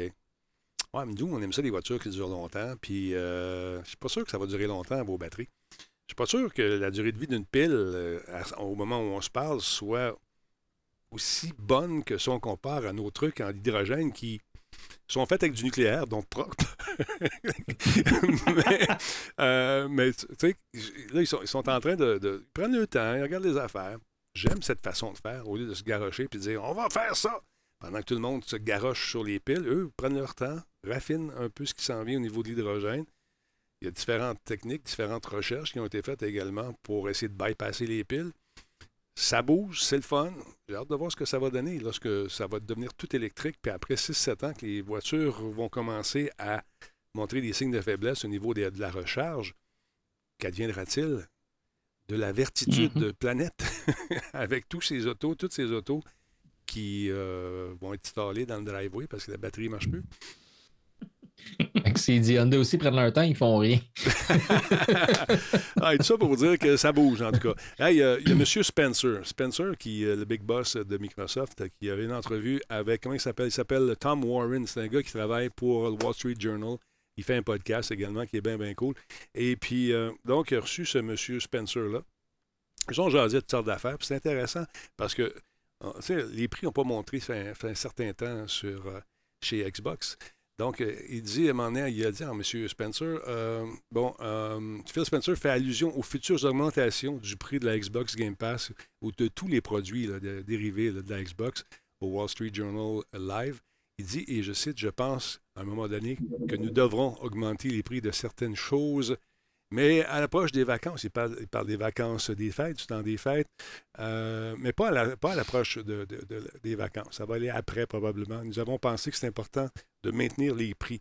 Parce que bien sûr, on veut en vendre des, consoles pour Noël, puis on ne veut pas euh, profiter justement du fait que les gens n'ont pas beaucoup d'argent pour essayer d'augmenter ça. C'est pas vraiment d'en profiter, mais on veut leur laisser une chance. Et euh, donc, on a un extrait d'entrevue. Écoutez, écoutez bien ça, c'est en anglais. For us running the business, the business, we have to look at the return on our business, the cost of the business. We've held price on our console, we've held price on games for us and our subscription. I don't think we'll be able to do that forever. I do think at some point we'll have to raise some prices on certain things. Um, but going into this holiday, we thought it was really important that we maintain the prices that we have um, because we think, as you said, consumers right now are more uncertain than they have been in a long time. And I want our medium of video games to be something that they find attractive. Donc, euh, il va y On avoir. veut que tu la jettes à Noël, C'est que ça. tu penses que ça va coûter 10$, puis là, le 3 janvier, on va mettre ça à 74$. Fuck toi. Non, ben c'est ça. Il va y avoir des augmentations de prix, ça c'est sûr et certain. C'est à prévoir, c'est écrit dans le ciel. Euh, Je sais sinon, que c'est des départements différents, mais Microsoft récemment vient d'augmenter les prix en passant de toute la gamme Microsoft 365. Là, il y a une augmentation avec le NCA qui appelle le New Customer Experience. Donc, euh, ils ont augmenté leur prix de 20% d'à peu près tous les produits, de toute la gamme de produits euh, qui est offerte en disant Ben là, depuis 2020, là, vous vous êtes mis à utiliser Teams vraiment beaucoup, puis on a mis vraiment beaucoup d'argent là-dedans, puis on n'a pas augmenté nos prix depuis un certain temps. Fait que là, ça montre. J'ai l'impression que tous les différents verticaux chez Microsoft, ce qui vient impacter le Xbox dans ce cas-ci, va finir par augmenter leur prix de quelques bidous, je crois. Donc, Ah, euh, on peut s'attendre à une augmentation substantielle de 20 à 35 là, euh, dans le début de l'année, quand tout le monde va avoir acheté sa nouvelle Xbox. En Jordan? je sais pas, Jordan, il est heureux, heureux propriétaire de ces consoles avec lesquelles il s'amuse beaucoup. En fait, il en a deux, mon coquin. C'est le fun de jouer avec madame. hein. Il faut bien. C'est ça, côte à côte, là, je vais vous dire que le loading, ça te travaille un, un ego. Moi, je suis à côté, puis je l'attends dans Gears, puis je suis comme, Ben, c'est long. Là. C'est- Fait que là, ce sera plus long. Intéressant. Hey, On dans, a succombé. dans- dans le monde de la business, euh, encore une fois, il y a des, les fondateurs de Rocksteady Games euh, qui ont décidé de lever les feutres. Ils s'en vont, ils sont partis ou ils vont partir. Euh, donc, dans une lettre qui a été postée sur le site de Rocksteady, il y a David Assad, qui est le président de Warner Brother Games, qui a fait l'annonce. Et il dit, je cite, avec Suicide Squad, Kill, Justice, Kill the Justice League. Wow, wow, wow, la drogue! J'ai fait un saut, excusez-moi. Euh, donc, avec euh, le jeu Kill euh, the Justice League qui est presque terminé, ils- ont tous deux décidé de quitter Rocksteady à la fin de 2022 et commenceront une nouvelle aventure dans le domaine du jeu. C'est ce qu'on peut dire dans sa lettre. Nous avons le plus grand respect et la plus grande gratitude pour Jamie et Sefton et leur souhaitons la meilleure des chances dans leur nouvelle entreprise. Euh, et comme beaucoup de fans, nous attendons avec impatience ce qu'ils feront ensuite. Nathan Burlow, qui est directeur de production de longue date chez Rocksteady et membre fondateur du studio, va devenir donc le directeur de ce fameux studio. Et Darius Sadingdian est lui directeur euh, des produits du studio. Donc, Hill et Walker ont publié une déclaration commune dans le cadre de l'annonce et ont confirmé que leur prochain mouvement dans l'espace du jeu sera ensemble. Ils vont travailler ensemble. Ils ont dit, et je cite, Nous décidons de quitter Rocksteady et ça a été un moment émotionnel depuis le jour où nous avons fondé la société en 2004 jusqu'à aujourd'hui. Rocksteady a été notre vie et notre âme. C'est bien dit, hein? j'aime ça. Ça me rappelle un certain discours que j'ai fait. Maintenant que Suicide Squad est en bonne main et, et que l'équipe est plus forte que jamais, il est temps de passer les rênes et de commencer une nouvelle aventure ensemble dans le jeu. Rocksteady a été fondé en 2004, je vous rappelle, par le duo qui travaillait auparavant chez Argonaut Games. La première, la première sortie du studio était Urban Chaos Riot Response sur PS2 et sur Xbox. Pas excellent comme jeu, mais je vous dis ça de même. Euh, cependant, avec la série euh, Batman Arkham qui a débuté avec Batman Arkham Asylum en 2009 et que le studio s'est véritablement fait connaître et considéré comme, euh, par les gens de la critique comme étant le meilleur jeu de bande dessinée de tous les temps. Alors voilà.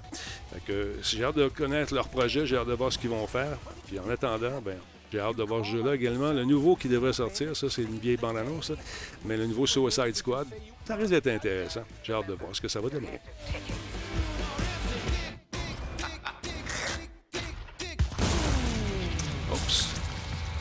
Pas beaucoup d'amour dans ce jeu-là, encore une fois, les gars. Je sais pas comment ça se fait. On l'oublie, cet amour qui est si important pour nous, les gamers. Aïe, aïe, aïe. Sinon, euh, Jordan, on parlait d'images tantôt. Tu es allé puiser dans des banques d'images pas mal cool. C'est quoi l'histoire derrière ce site-là? Parle-moi de ça. Euh, là, tu me parles, excuse-moi, de. de- OK. tu parles de- Là, tu parles de Pascal, tu parles de Non, moi? je te parle de toi. Je te parle de toi. J'ai dit bon. Pascal?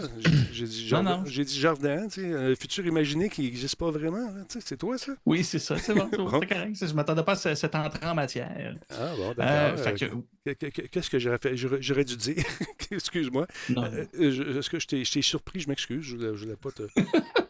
Non. c'est bien correct. J'ai eu des petits lags, je m'excuse, je m'excuse. Ah, Donc, on va arrêter de s'excuser. Oui, ça, le site, c'est Rare Historical Photos. Yes. Si vous ne connaissez pas, euh, c'est super intéressant comme, euh, comme site. Euh, finissent par trouver des, justement des photos historiques qu'on ne voit pas souvent, on s'entend, Rare Historical Photos, ça le dit.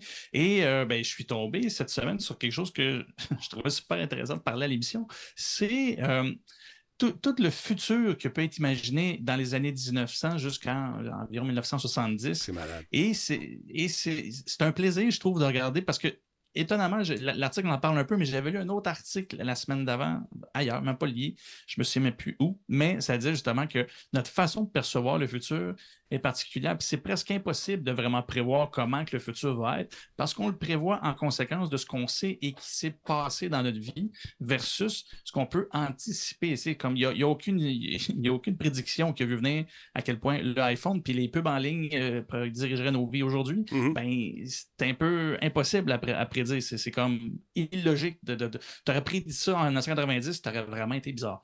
Ben, c'est un peu la même chose, mais de voir après ça, après 100 ans, des concepts futuriste, tu reconnais l'idée de, par exemple, encore une fois, communiquer par vidéo euh, de façon mobile. Ça fait longtemps que ça existe, mais de voir un vieux téléphone à, corde avec un écran tout rond, ben, c'est exactement ça. Je veux dire. C'est l'iPad, c'est l'iPad. C'est un quelque chose qu'on reconnaît d'aujourd'hui et en même temps, es comme, c'est vraiment de, juste voir le futur comme il était dans le passé. Il y, a, une pelletée d'images là-dedans que j'ai trouvé absolument hallucinant. J'aime que tout le monde euh, porte un casque d'aviateur aussi parce que tout le monde est prêt à voler n'importe quoi. Oui, mais regarde l'avion parce que l'avion est dans le background. Je ne sais pas si tu l'as vu. regarde, l'avion est juste derrière. Là, fait on est prêt à y aller. C'est des dames qui sont, qui sont allées prendre un, un café sur le bar ou une, petite boisson. dans sur un le bar, parc. Dans un parc avec un avion, euh, pas loin, ça se peut. Et puis, euh, non, mais c'est le fun de voir ça, par exemple. Ce site-là est drôle, ça regorge de plein de, plein de, plein, plein de vieilles photos. On a vu celle-là. T'en avais-tu sorti quelques-uns? Parce que ben oui, celle-là ben qui oui. était, Ça ici, là. Moi, celle-là, je l'ai. Wow. J'adorais ça.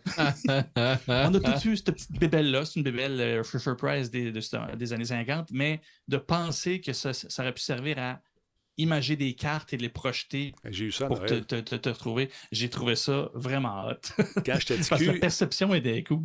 J'ai eu ça à Noël, moi, à un moment donné, quand j'étais jeune. Ça s'appelait un Viewmatic. Ici, bon, c'est un Avomatic. Donc, euh, pour naviguer, c'est super cool. dans le temps que. Écoute. Il y a celui-là aussi. C'est des vraies photos. Ça, c'est des vraies photos qui ont déjà été. Oui, Qui ont été dessinées du passé, mais qu'on ne voit pas, là. Euh, OK, c'est bon. Je pensais que c'était encore avec euh, de la. Non, pas d'intelligence. Non, non, non. Ça, c'est le laitier qui arrive avec le truc de crème glacée. Mais aussi, regarde, c'est complet. Tu as un petit bar, euh, tu as, un bar à crème glacée, et puis, etc. c'est ça, la perception. En dessous, c'est écrit l'idée qu'on avait du futur de la livraison, de la bouffe.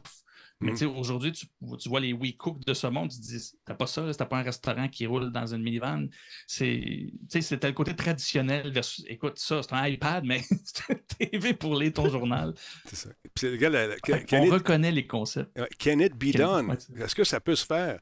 20 dead, 15 missing. Television newspaper. Someday you may be able to receive the front page of your morning paper this way, fully printed and shown on the screen of a television, television set. Can it be done? c'est fou, hein? Regarde les voitures aussi, hein? Regarde les, voitures. Ça, je trouvais ça de retrouver ça parce que si on se souvient, c'est des pas c'est des modèles qui existent aujourd'hui, mais ce modèle-là, l'idée de se rassembler au centre, vu qu'il n'y a plus besoin de conduire, ben que la mhm. place soit plus un, lieu social dans la voiture, ben, dans les années 60, ils le pensaient déjà comme ça. Je trouve ça intéressant de revoir les vieux concepts qui avaient déjà été réfléchis, qu'on retrouve aujourd'hui avec évidemment les technologies qui éventuellement vont, vont nous le permettre. Parce qu'ils ne savaient pas qu'il allait avoir des lecteurs DVD pour les gens dans l'arrière. C'est pour ceux qui pensaient qu'on allait jouer au Monopoly. bien sûr, les vivre euh, dans une base spatiale, ça aussi. Euh, Spycat, Keith Spangle. Euh, les téléphones. Ah, imagine un chat dans l'espace et l'autre capote. ça, c'est bon. Le passé, le présent. Le futur, il me semble qu'il n'est pas si loin du présent. non, mais ben, les téléphones comptent en Je me souviens, ma tante Gisèle avait ça. Ma tante Gisèle, mm-hmm. son mari avait Avec les numéros sur le combiné. Oui, et puis ça faisait, ça faisait pas ça pip, pip, pip, pip, quand tu signalais. C'était malade. Tu sais, le téléphone en cornet, c'est fou, là. Tout le monde pouvait écouter sa ligne. Et ça ici, oh, 007, to report to HQ. Puis lui, il recevait son message. Là, ça monte. ça monte texto. un texto, man, mais imprimé sur un truc qui va se détruire tout seul après. Malade. Bon, ben ça, ah. ça c'est fourette. Ça, c'est, on dirait un jeu vidéo, non? Mais c'est ce qu'on peut... 1970, Futurist Concept of Jetliner and Travel. 1970, C'est l'équi- c'est l'équivalent d'une croisière, mais dans les airs. Exactement. C'est malade. Exactement. En tout cas, c'est pas sûr que ça passe le test pour, euh, pour, pour, pour, pour consommer. Ça- 1, 2, c'est ça. 3, 4, 5. c'est Donc, C'est euh, 4 x 5, tu as 20 moteurs. Tous une soucoupe volante à l'arrière, dans une discothèque, je ne sais pas trop. Et ça, ici, c'est euh, au Japon, bien sûr, qui était très. Non, c'est en Corée, ça a l'air, c'est la Corée, ça. Japanese. Non, c'est japonais. Japanese version of the future classroom. The odd part is Oui, that uh, included small robot that uh, to rap students on the head when they're misbehaving. T'as un robot qui te sac une claque sur la tête quand t'es pas fin. Ça, pour vrai, là, je l'avais même pas remarqué dans l'image. c'est Quand j'ai lu la description, j'étais comme, ben oui, tu parles d'un Christy de concept. Il est là, schlau! Le Hey, toi! star, une claque en arrière de la tête. Ben, la prof est à l'écran, elle peut pas faire de la discipline. Le robot fait de la discipline. C'est ça. hey, S'il fallait qu'on dise qu'on bat les affaires, eux autres, ils mm, programment des robots qui leur donnent une tape en arrière de la tête. C'est malade. Le futur de 1989, VR made by NASA en 1989. Regarde ça, c'est. C'est pas mal ça, hein? Ça ressemble pas mal à ça. je regarde le design de ça, puis je me dis, tu sais, le côté cyberpunk et tout ça, qui est évidemment un, Mhm. un design euh, très, euh, très Blade Runner des années 80, ben, il y a quasiment l'air actuel. Tu me sortirais quelque chose Ah ouais. aujourd'hui, puis je trouverais ça cool. Il y a de quoi de rétro cool là-dedans. là. Oh, euh, R2D2. Non, lui, c'est RV, RVB7. Il C'est s'appelle R2 Deco. R2 Deco by Cos. Bon, Art Deco. and- Ça, c'est bon. Je ne sais pas si ça a été fait à l'époque. J'imagine que oui, mais il est vraiment cher. Puis si- on, dirait, on dirait que ça, ça- ça existe pour vrai, ce truc-là. C'est- J'imagine que ça a été conçu par M. Kurt Zimmerman. Euh, sinon, euh, oh, la ville dans une sphère, dans la, dans- pas dans une sphère, plus dans un dans une bague dans l'espace, une espèce de grosse. euh, Exactement, pour la, gra- la gravité. Fait que c'est un ring, c'est un, un, ouais, cercle. ça? Un cercle. hein. Ouais, ouais, cerceau, là. oui. Euh, weren't funny. weren't they funny? Donc, fashion de 1950, euh, prédit sur le couvert de Life, sur la couverture de Life Magazine en 1914. Font de l'humour. Et ça, j'avais fouillé ça parce que je pensais que c'était une caricature. Tu sais, ça aurait pu être dans un journal et vraiment être comme c'est une caricature, c'était fait pour être drôle. Mais non, non, c'était vraiment le sujet du magazine, puis c'était une façon qu'ils imaginaient comment que le futur pourrait être. Les gens portaient de moins en moins de linge, fait qu'ils se disaient ça peut juste s'en aller vers ça. Et ici, 1981, la vision de la suburbia after there were no more room left for suburbs. Donc, il n'y a plus de place pour construire des banlieues. On les fait en hauteur avec différents étages puis différentes maisons dessus. Ah, ça, c'est le fun. Déjà, il y a le micro. Il n'avait pas pensé que le micro pouvait être tout petit. Non, non, ça prenait un micro dans ta main. Tu regarde ça, j'ai acheté ça. Ah oui, c'est cool, c'est le fun. Puis là, dehors, il pleut, pas besoin de sortir pour se parler. Regarde, les gens dans- dehors regardent dans la maison. Eh oui, sont-ils heureux sous la pluie? Les autres, ils, ils chopent de la maison. Fait que c'est fourrette. Moi, c'est cette voiture-là, encore une fois, qui est fantastique. C'est. euh, c'est, écoute, il y, a- il y a du pied. Avec son écran in-curve en arrière, c'est malade. Non, là. non, ça, c'est Mais il y a pas- 2022. là. Il n'y a, pas d'année, elle n'est pas datée cette image-là, mais elle ne doit pas être vieille là, parce que je, tu regardes sur le portable en bas à gauche, tu as du South Park. Là, South que Park. On s'entend que c'est assez récent. Ouais, Mais il y a quelque chose de très. on met- ils ont mélangé tous les styles, l'année 50, 60, 70, dans la même voiture là, pour. euh, Qu'est-ce qui est écrit ici? C'est euh, un peu. Highway, highway, quelque chose. Highway, ben, je sais pas trop. Niway, highway, je sais pas. Oui, Ah non, c'est trop flou, je vois pas. tu peux faire de la pizza aussi. hein, la pizza, juste en conduisant. Quoi de mieux que de faire une bonne pas pizza? cher. Ouais, hey, ça c'est fou, regarde ça. The Car of the Future, Imagine by et Ian Roussel. Ian Roussel. C'est toujours très, très, très proche de la soucoupe volante. Et OK, regarde ça ici. euh, Elon C'est un Musk. pris- suppositoire volant, là, Il qu'est-ce qui se n'y a passe? rien inventé, Elon Musk. Elon Musk, il n'a rien inventé. C'est Soviet Vision of the Future des années 30. C'est une espèce de cylindre avec probablement des aimants qui fait rouler ce suppositoire plein de monde. c'est très, ouais, c'est très spécial. C'est spécial. Futuristic Netherlands Drone en 1970, encore une fois, étagé. Parce que Les pyramides du Parc olympique à Montréal, ça, Non, ça il y a rien de nouveau là-dedans. Ça ressemble. Ensemble. Ben, Hey. 70, as-tu, euh, pas loin des années de. Hey, ça, Ça, ça, ça, c'est magnifique. ça magnifique. pas, là. Ça, là, l'équivalent, ça, là, c'est Ça ça, doit être ici. confortable dans une journée. Non, mais ce qu'on voulait prouver dans ce temps-là, c'est que toute la puissance de cette patente-là était dans la montre. Tu comprends-tu?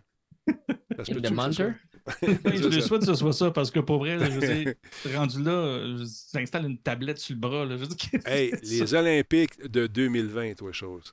Regarde ça. Ça se passe sur Le une monde, ils sont à 43 mètres dans les. Ça, c'est drôle. hein. Tu Ouais, S'il n'y avait pas les trucs antidopage, là, c'est ça qui serait arrivé en 2020. Puis regarde, ici, tu as la flamme olympique qui est dans un truc parce qu'il n'y a pas d'oxygène, dans, un- dans une bulle. Et bien sûr, toute la quête. C'est magique, c'est magique. J'adore ça. Regarde les maisons aussi. Là. Ça, il y a des concepts Ben, qui existent a- vraiment. ça ressemble à ça aujourd'hui un peu, je te Ah ouais. dirais. Ah non, écoute, ça a l'air d'un vieux stéréo. tu sais, la forme de, de- qu'on appelait un pick-up dans le temps. Ah, les masques aussi, avec protéger la Ah, tête. Hein, regarde ça, le futur. Et, et le commentaire en dessous, c'est Is this the worst spacesuit design ever? oui. Habite Oui. dans une éprouvette. Es-tu content? Et bien sûr, pour aller se promener sur les planètes, ça nous prend des combinaisons qui sont hyper étanches et hyper mobiles aussi. Ça, ça devait être le fun. Et c'est un vrai concept qui a été proposé à la NASA en 1962, écrit en dessous. Là. Spacesuit, euh, c'est Grumman Aircraft Corp qui euh, a proposé ça. Euh, Hmm. ça n'a pas été retenu, vous comprendrez peut-être pourquoi. Non, je comprends pas.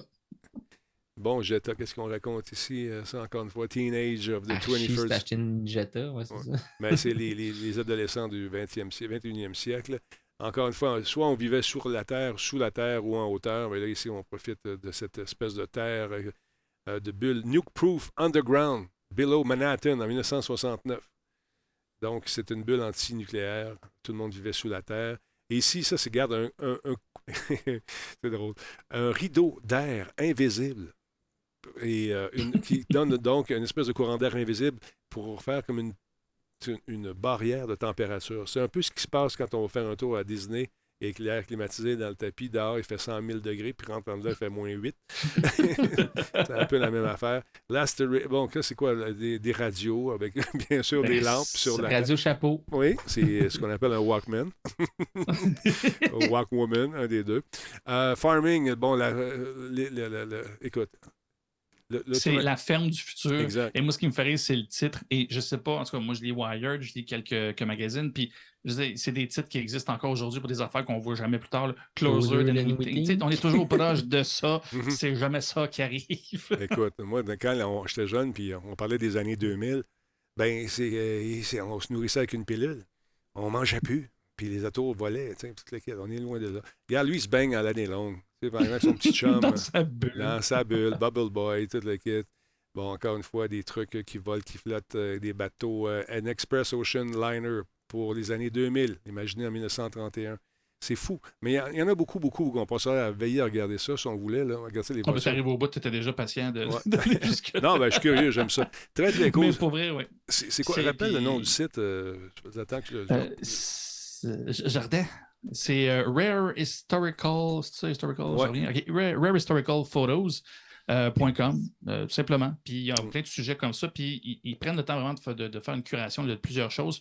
Puis là, on n'a pas lu le texte, là, mais ils parlent des différents courants euh, artistiques autour de ça, qui fait que il y, y a une façon de- de créer qui fait que ben, c'est le rétro-futurisme. Il y avait déjà quelque chose qui faisait qu'il voulait avoir l'air rétro en même temps que futuriste. Mais euh, bref, ça vaut la peine de lire aussi. Le texte est bien. euh, c'est un très très bon site. Pour des, je des riais heures pas de ce que tu dis, Jordan, c'est que Paul Horn, il a dit Denis, aimes-tu regarder des choses qui sont sorties quand il était jeune Ça me fait un peu. Ouais, écoute, moi, je m'en sac. J'étais là. Toi, tu n'auras jamais vu. Moi, j'ai vu l'évolution de tout ça. Toi, tu vas voir d'autres choses. Puis un jour, quand tu seras vieux, tu pourras dire aux gens dans ton podcast, si un jour tu en fais un encore, rendu à mon âge vénérable, ce que tu as vécu et les gens vont, vont, vont t'écouter, ils vont trouver ça intéressant.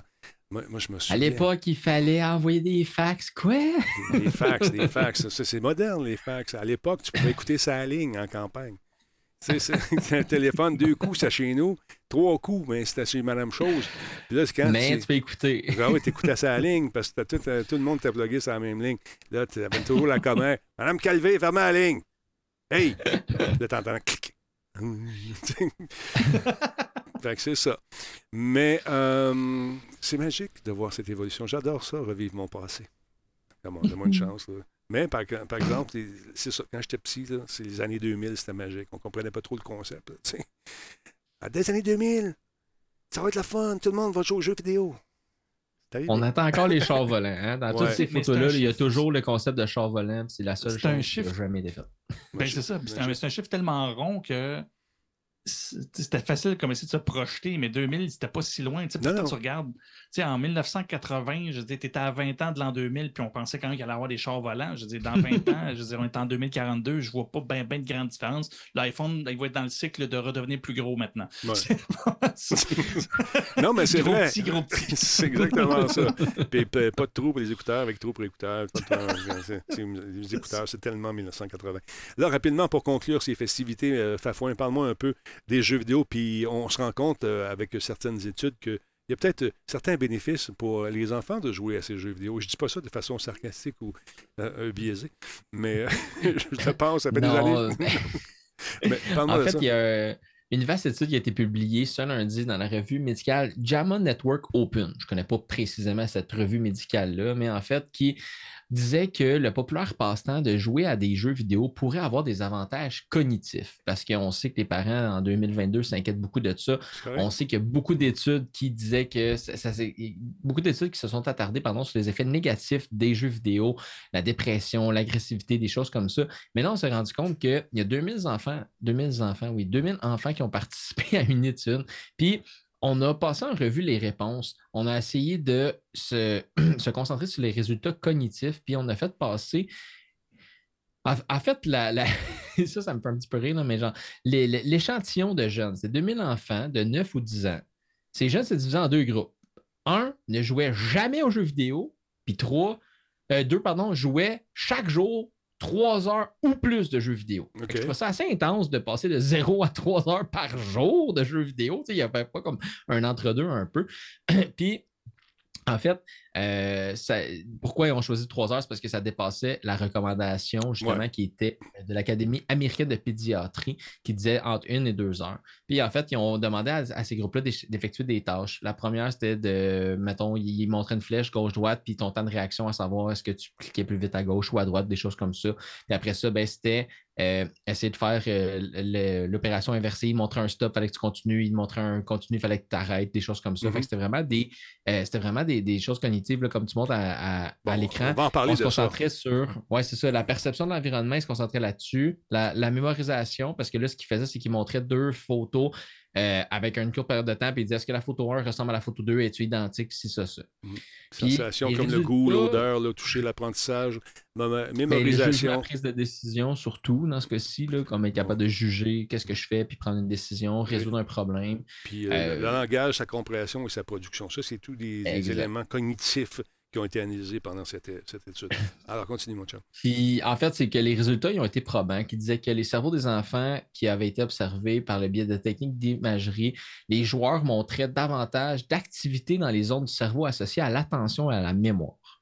Donc là, évidemment, ben, ce qui m'a fait un petit peu rire dans tout ça, c'est que Radio-Canada a pris la nouvelle, puis ils ont mis une nouvelle, puis ils ont dit les enfants adeptes de jeux vidéo ont de meilleurs résultats cognitifs selon une étude. Fait que c'était vraiment global, puis ça s'est mis à spinner sur tous mes réseaux sociaux. Plein de mes, de mes amis, de, parents que je connais dans mon entourage qui ont commencé à partager la nouvelle. Puis hey, euh, Paul, je te l'avais dit, puis tu vois, Nadine, c'est correct que euh, mon gars joue à Candy Crush, puis des affaires de même. Mm-hmm. Puis là, ben, en fait, l'idée, c'est de dire, on a pris des résultats, on les a analysés de façon différente, de façon en dehors de la boîte, en bon français, en bon langage, puis on s'est rendu compte que oui, il y avait des résultats positifs sur les, euh, les capacités cognitives, mais là, il fallait être capable de éliminer le cadre social des enfants, savoir s'ils sont dans des familles pauvres, dans des familles riches, s'ils sont dans des milieux qui sont plus difficiles ou des choses comme ça. Donc, à la fin de la journée, ce qu'on veut, c'est qu'on veut être capable de pousser un peu cette étude-là. Ce n'est pas encore possible de savoir est-ce que plus tu joues, plus tu vas avoir des meilleures performances cognitives? Puis, euh, fait qu'il n'y a pas de corrélation directe à plus de jeux va te donner des meilleures performances, mais on est quand même capable d'avoir une réponse claire. Euh, présentement qu'il y a potentiellement des avantages.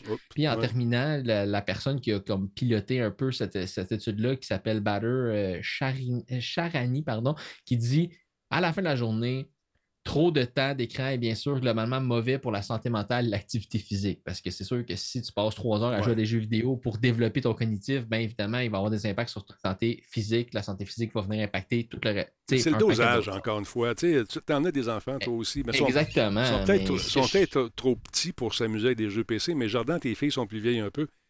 Non, mon gars, il a sa tablette, ma fille a sa tablette, puis Ah il joue à des petits jeux, puis des petits. euh, il y a des jeux faits pour eux. puis C'est un peu le principe de la, la- la vieille boule qu'on avait, Mhm. là, les euh, morceaux, la Tupperware, là, bleu puis rouge, là, il fallait mettre les morceaux, mais il y a le Mhm. même jeu qui existe hein, électroniquement. Puis, tu sais, ma fille a joué à ces jeux-là. J'ai acheté des tablettes faites, euh, les, Ouais. fa- les, les Amazon, là, qui, avec des profils pour enfants, puis des jeux que je veux qu'ils puissent avoir, puis qui n'aient pas accès à trop de choses. Puis, mais c'est évidemment, comme tu dis, c'est dans le dosage, mais c'est juste que pourquoi je trouvais ça bien, c'est que c'est la première fois qu'on voyait quelque chose qui, de- qui ne décrivait pas seulement du négatif face aux jeux vidéo ou aux écrans, Oui, autant d'exposition euh, d'écran. Je ne veux pas te contredire mais ça a été là-dessus. gonflé. Non, mais c'est ça, c'est que l'article a été trop prisé, là, a été trop Ouais. prime. Moi, je comprends, mais il y a des articles qui sont pro-jeux vidéo également, mais c'est moins vendeur que dire euh, que si TQ est rentré dans une polyvalente, c'est à cause que je jouais à GTA, tu sais, euh, puis il s'est amusé à, à tuer tout le monde. Non, tu vrai, non, à toutes les fois qu'il y, a qu'il y a quelque chose du genre, euh, je me fais appeler. Je me fais appeler pour dire qu'est-ce que t'en penses de ça? Ben, non, appelle-moi pas, je veux pas te parler de ça. C'est pas. je veux dire, non, mais c'est parce que c'est toujours pour cette- ce côté-là qui, qui est fantastique, qui fait vendre des papiers ou qui fait euh, sursauter les gens. C'est sûr, que- sûr que c'est moins sensationnel de dire Hey, les jeux vidéo, ça serait peut-être pas si pire pour une prise de décision rapide puis de la mémoire à court terme. tu sais. Fait que Exactement. c'est moins, c'est moins prisé ça. Mais C'est ça. Jordan, euh, qu'est-ce que tu penses de ça, toi, Jordan? Ben, moi, c'est ça, je tu vu, il me semble que ma table est lourde, je l'aurais flippé deux fois. C'est le genre d'affaire qui m'en maudit. Parce que ça, c'est- tu sais, je, je le dis souvent, là, puis je, je vais faire mon, mon- mon- mon petit monologue que je ramène, sur- mais je le trouve important. là. Il y a Mhm. une différence entre média et travail journalistique. Ça, c'était du travail pour le média, c'est-à-dire, on le dit, là, je veux dire, les médias, ça bouffe du contenu, ça faut t'en faut t'en nourrir la machine. Et ça, c'est du contenu qui était créé pour remplir du vide, Une tout en sachant ouais. que ça allait circuler. Voilà. C'est carrément ça. C'était facile à écrire, c'était facile à rendre, mais c'était, et là, attention, je me sens avec des grosses guillemets là, le- en, en gras, là, Mm. c'était fait de bonne foi. Fait que je vais vous donner un truc 101, là, puis c'est là où ce que Radio-Canada, la presse, je n'aimerais pas d'autres journaux, mais ceux-là, de la façon qu'ils le font, il y a- ils font souvent affaire pour des articles comme ça à Agence euh, France Presse ou à des trucs comme ça. C'est pas des journalistes, euh, c'est c'est clairement pas des journalistes scientifiques qui font ça. Ça aussi, euh, euh, engager des critiques de journalistes euh, scientifiques, s'il vous plaît, c'est une job en soi. Bref, n'importe quel article qui commence par une étude dit ou whatever dit. Là, on va revenir bientôt là, dans la saison des, euh, des études sur le café. Là. Bon, ils en sortent à- au même moment à, à chaque année. Il y a deux affaires. Tu lis le titre, fait que, comme là, je l'ai pris, t'en souviens, je te l'ai écrit. Eh J'avais même pas lu l'article, j'ai lu le titre, puis je suis OK. Le titre, c'est Les enfants adeptes de jeux vidéo ont de meilleurs résultats cognitifs, virgule, selon une étude. La rigueur journalistique fait en sorte que de la façon qu'ils peuvent jouer en- avec le média, c'est de dire on va tout dire ce qui est super alléchant de cette recherche-là, mais après ça, on va arriver avec la conclusion pour dire mais au final, ça veut rien dire. Donc, je dis, je je tu vas dans les deux derniers paragraphes, Ouais. là, là, ils disent après t'avoir tout dit le reste, il n'est toutefois pas encore possible de savoir si les meilleures performances cognitives conduisent à jouer davantage ou si c'est le fait de jouer davantage qui améliore ses performances. Euh, je veux dire, tu n'as pas de résultat. tu, tu viens de, en ces deux lignes-là, de dire tout ce qu'on vient de te dire avant. hum, Peut-être. Puis, puis je le fais souvent. Je me souviens, la dernière recherche, que, ben pas la dernière, là, mais celle qui m'a marqué, c'est celle avec. Vous vous souvenez de 13 Reasons Why, quand Ouais. ça avait sorti, il s'inquiétait beaucoup sur bon, le- le- le- la vague de suicides qui aurait pu suivre par rapport à une série comme ça. Euh, ils ont fait une recherche un an plus tard. Déjà là, la méthode était bizarre, mais j'avais fait cet exercice-là. J'avais lu le titre. euh, et c'était nommé, je me souviens plus, mais la formule était vraiment malsaine de ce côté-là et ça te laisse à croire qu'il y avait eu un volet plus élevé dans les suicides chez les adolescents un an après, euh, après la, La la- la- sortie. la sortie de cette série-là. Et quand tu descendais dans les deux derniers paragraphes pour la conclusion, il disait Mais finalement, ce qu'on anticipait dans le passé, c'était une montée des Le suicides. climat chez social les est jeunes plus filles. lourd. Puis Et ouais, c'est ça. non, finalement, c'était chez les garçons. Et ce n'était Hmm. pas une euh, communauté qui écoutait la série. Ben, il n'y en avait pas d'article. c'est tout. C'est ça. On a rempli, on remplit des cases, puis c'est acheté ces articles-là, puis c'est c'est toujours très clickbait avec un titre bien accrocheur. Puis euh, moi aussi, quand tu m'as envoyé ça tantôt, je disais, Hum, oui, mais c'est qui? Oui, mais attends, Jordan, là, dans l'étude, ça dit que les résultats soulèvent l'intéressante possibilité que les jeux fournissent une expérience d'apprentissage cognitif ayant des effets neurocognitifs mesurables. Que tu vois, c'est des gros mots qui disent Oui. beaucoup de choses vraiment belles. Et ça, c'est la mini parenthèse. Et c'est là où ce que je ne veux pas dénigrer cette recherche-là. C'est vraiment l'article que j'ai trouvé malhonnête là-dessus. Parce que en tant que tel, des recherches comme ça, avant de mettre John. un gros budget de recherche avec, avec des grosses équipes Mm. pour avoir pour vraiment voir des résultats, la méthode scientifique, parce que la science, c'est ça, c'est pas quelque chose, c'est une méthode est difficile à mettre en place, ça prend des budgets. Ben ça, c'est des petites recherches avec des budgets limités. La Parce chose qui est la plus budgets. dure, c'est l'interprétation des résultats. C'est Oui, ça mais que. ils savent d'avance. Tout ce qu'ils peuvent faire, c'est pointer ici, il semble y avoir quelque chose d'intéressant. Et c'est là où Mm. il y en a qui vont choisir d'y aller ou pas. Puis il y, en a des comme ça, des recherches comme ça qui sont comme un petit coup de sonde. Il y en a une pelletée. Vous pouvez trouver ce que vous voulez par rapport à n'importe quel sujet. Même si la recherche est faite de façon honnête, elle n'a pas ce qu'il faut. Puis c'est pour ça qu'à la fin, il te l'indique. On prouve rien. On dire, il y a quelque chose, mais en même temps, on le sait que on n'a pas pu pousser ça plus loin que ça. Mais c'est pour ça que dans mon segment, j'ai dit que trop de temps d'écran est bien sûr globalement mauvais pour la santé mentale et l'activité physique. Là, je l'ai dit. Oui, oui. J'ai pas dit que c'était bien. Mais Je c'est tout ça pour vous dire ça. que des études comme ça, il y en a. euh, Des études, je me sens entre guillemets aussi. Il y en a beaucoup qui sortent. Tu parles du café, euh, la cigarette, pas si mauvaise que ça. tu comprends? Ça, ça peut être n'importe quoi. Là. Donc, c'est important de, de, de- de- de prendre en compte euh, que vous êtes les parents chez vous, puis vous n'avez pas besoin d'une étude pour justifier le fait de dire à TQ, regarde, ça fait trois heures tu joues, va jouer dehors. Puis, c'est ça. Puis, si on veut des articles de science, allez, allez voir ce que l'agence euh, Science Presse Presse, euh, font. euh, je veux dire, c'est des journalistes scientifiques. Allez voir Découverte. Suivez la page de Découverte. Il y en, il y en Ouais. trouve du stock sur l'Internet, puis ils vont, ils vous aiguiller vers des choses qui valent la peine. C'est parce que c'est- complexe, puis juste une petite affaire qui, vous dit, qui nous dit ce que on, ça me tente d'entendre, c'est jamais aussi simple que ça. Mm. C'est ce qui fait que ben ils vont t'écrire une grosse affaire bien alléchante pour te dire, mais au final, on ne le sait pas. Toujours moins le fun. Ouais, mais c'est ça. Mais c'est- j'étais d'accord avec toi. Puis moi aussi, la première chose que j'ai faite quand j'ai vu l'article en passant, ce que j'aime faire dans ça, là, quand c'est trop beau pour être vrai, là, tu sais, comme quand tu lis, c'est comme what? Moi, je m'en vais directement au dernier segment de le dernier paragraphe, là, c'est un peu lire la conclusion. Bon, en conclusion, OK, c'est encore mauvais, c'est encore mauvais, c'est toujours mauvais, puis il faut pousser les études plus pour avoir une plus grande. Euh, OK, comment tu arrives à cette conclusion-là? Là, tu y commences. Là, ah, il y a une étude. OK, parfait. On a interprété des résultats. OK, c'est beau. Sur 2000 enfants. OK, ton échantillon est mince. là, 2000 enfants de 9 à 10 ans. Puis là, là, tu commences à. Fait que ça te donne juste une rigueur de. Une rigueur de- pas journalistique, mais juste une rigueur d'être capable pas de de, bien interpréter recul, un ouais. article. Ouais, un recul, puis juste de dire. Mm. Hey, parce que, évidemment, moi, j'ai vu ça passer sur, euh, sur Facebook. Là, probablement 98% du monde qui l'avait partagé avait lu le titre de l'article et était comme Ah, des jeux vidéo, yes, cognitif, parfait. Cognitif, c'est un Ben, gros mot qui sonne intellectuel. ben, jeux vidéo, c'est quelque chose que j'aime. On partage, puis c'est cool. Fait que moi aussi, j'étais comme Oh shit, ça a l'air d'être bon, ça. J'ai cliqué dessus, je l'ai partagé dans le groupe. Là, tu, te dis Hey, misère, je taboute. J'ai fait Ça va être encore meilleur. Mais l'affaire aussi, c'est que sur Facebook, la plupart des gens ne lisent pas, partagent, puis euh, ils ont dit Ah, le titre, c'est bon, ça va pas, pas. Écoute, tu peux écrire un titre vraiment fantastique, écrire des enneries dedans, puis je te garantis qu'il se partage. Ah oui. Ben, à Star, tu sais, j'en avais parlé là, il y a quelques temps là, à mes nouvelles. là, Facebook avait mis une nouvelle, euh, une nouvelle euh, fonctionnalité que quand tu partageais, ça disait euh, Tu n'as pas cliqué sur l'article avant de la partager. Es-tu sûr que tu veux la partager? Tu sais, même Ouais. euh, Facebook commence à mettre des petits mécanismes de ça, protection, de comme Hey, tu partages n'importe quoi, tu le sais-tu? Ouais, parfait, tu sais que tu le sais, ouais, ok, c'est beau. Fait que t'es le pire. Fait que vas-y, fais La, Ils t'empêchent pandé- pas de le faire, mais ils te le disent. la pandémie aurait eu ça de bon, tu sais, au- moins de, de se mettre, de se remettre en question lorsqu'on lit certains trucs. Hey, le Il temps devrait file. avoir un petit label. Eh oui, on, Non, vas-y, vas-y, là. Ouais. On, on lance ça à Facebook, à tous les réseaux Ouais, sociaux. vas-y, Mettez un petit label sur ces publications-là pour dire cet utilisateur n'a pas lu l'article. Je pense que c'est plus ça, Ça qu'il faut serait- Aller de l'autre bord, ouais, Ouais. c'est juste Voilà, moi, c'est on- tout. moi, j'y vois de moins en moins sur Facebook. Je sais pas si vous avez abandonné un peu la plateforme. Y allez-vous encore pas mal, vous autres? Euh, j'y suis, mais encore une fois, c'est.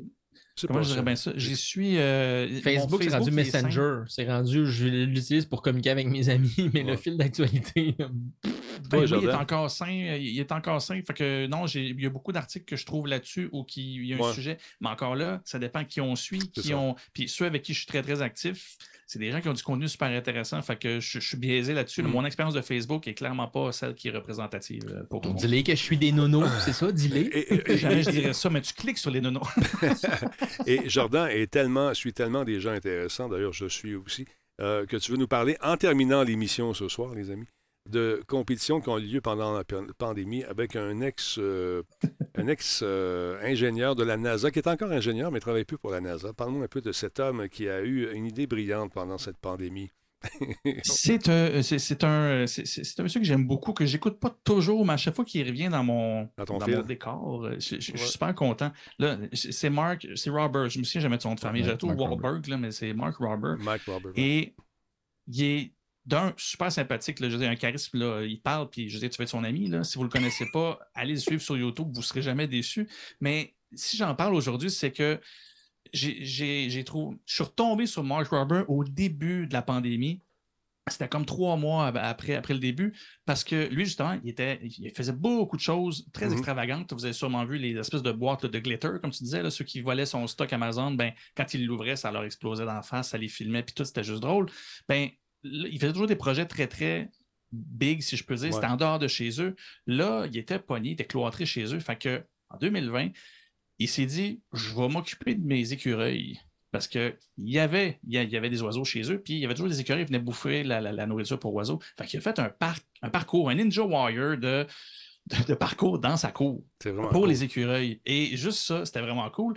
Je l'ai suivi, puis j'ai laissé ça de côté. Et là, cette semaine, j'ai vu qu'il y avait sorti les Squirrels Olympiques, les Olympiques d'écureuils. Et bref, là, il- écoute, il suit ces, ces écureuils depuis deux ans. Ils ont des noms. Ils connaissent, Euh, oui, ils une connaissent. compétition. Ils ont tout le caractère. Ils ont leur petite maison avec le. petit- Je te dis, là, je dis, c'est l'affaire la plus geek au monde. Et, et cute et, et tout. Je dis, je vous le dis, là, c'est 20 minutes de plaisir. Je dis, Fat Tail, t'es. T'es content. Il y a sa personnalité. Tout est là.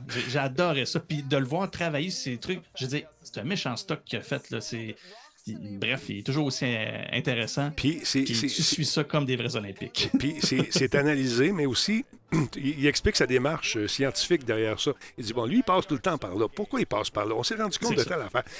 OK, donc il court à peu près à telle vitesse. Quand il va, il- quand il va tomber sur la plaque pour déclencher telle affaire, il est pas, on s'est rendu compte que la plaque n'était pas assez sensible.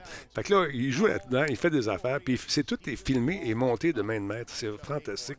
Et là, ce gars-là, il s'amuse. Regarde ça, les commentateurs. commentateurs sont. Hey, ça, j'avais trouvé ça brillant. Il, je dire, il a mis de la bouffe dans des petites têtes, il les a filmés, puis t'as l'impression que c'est des animateurs qui Parle. c'est juste des écureuils qui gossent des têtes en mousse. Non, c'est super drôle. Il est bon. Puis là, le- ces temps-ci, il s'est allié euh, avec euh, des, euh, des gens qui sont anti-scammers, des gens qui ont mis dans, dans le- dans l'embarras plusieurs scammers en Inde. Et lui, il a dit OK, moi, je vais vous aider. Qu'est-ce que je peux faire? Je vais envoie leur un colis, puis avec ta fameuse glitter bomb, mais on veut rajouter une couche. Peux-tu euh, envoyer d'autres choses Ben oui, je, je vais mettre euh, bon, mon fameux spray de, qui sent le pet, mais aussi je vais mettre des coquerelles. des coquerelles. Fait que là, tu vois, les images, ils ont hacké les images du centre des scammers. Et puis, euh, à un moment donné, euh, ils sont, sont curieux, ils reçoivent une grosse boîte, trouvent la boîte. Là, ça part. Il y a des, bon, des espèces de, de petits brillants partout qui revolent, l'odeur de pète, les sirènes, etc., etc. Mais là, les coquerelles sortent. Il y en a partout que ça sort dans le centre.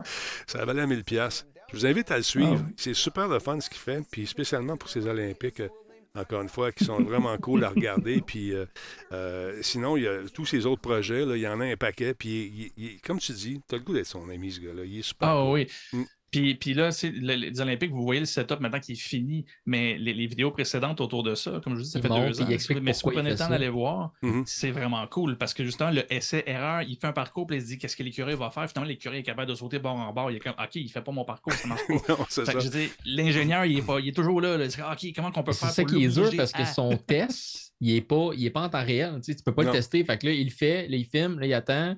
Là, il y a pas. Puis des fois, là, tu le vois là, dans des montages, là, il attend là, pendant genre trois jours pour avoir du footage de l'écureuil qui fait juste comme ace son parcours, là, qui fait juste le faire super facilement. Puis là, tu juste comme Ah fuck, là, ça fait trois jours que j'attends pour ça. Puis finalement, Ben, c'est ça, il là, attend.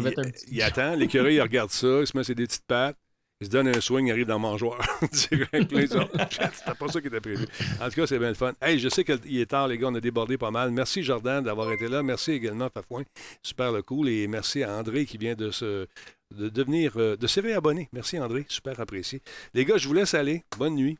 Et, euh, Merci tout le monde. Merci Pascal. Et les gens s'interrogent sur- sur ton blog. Est-ce que ce qui arrive avec ton blog, cher ami, est-ce que ça marche toujours? euh, moi, ça, ouais, non, non, écoute. euh, Sur pause, en attendant. depuis- de- ben, sur, sur pause, l'hébergement revenait trop cher pour l'usage Ouais. que j'en faisais. Le- longue histoire courte, il y a de quoi qui s'en vient, mais euh, à plus petite échelle. euh, ouais, non. Onlyfans. pas, pas de cliffhanger là-dessus. Là.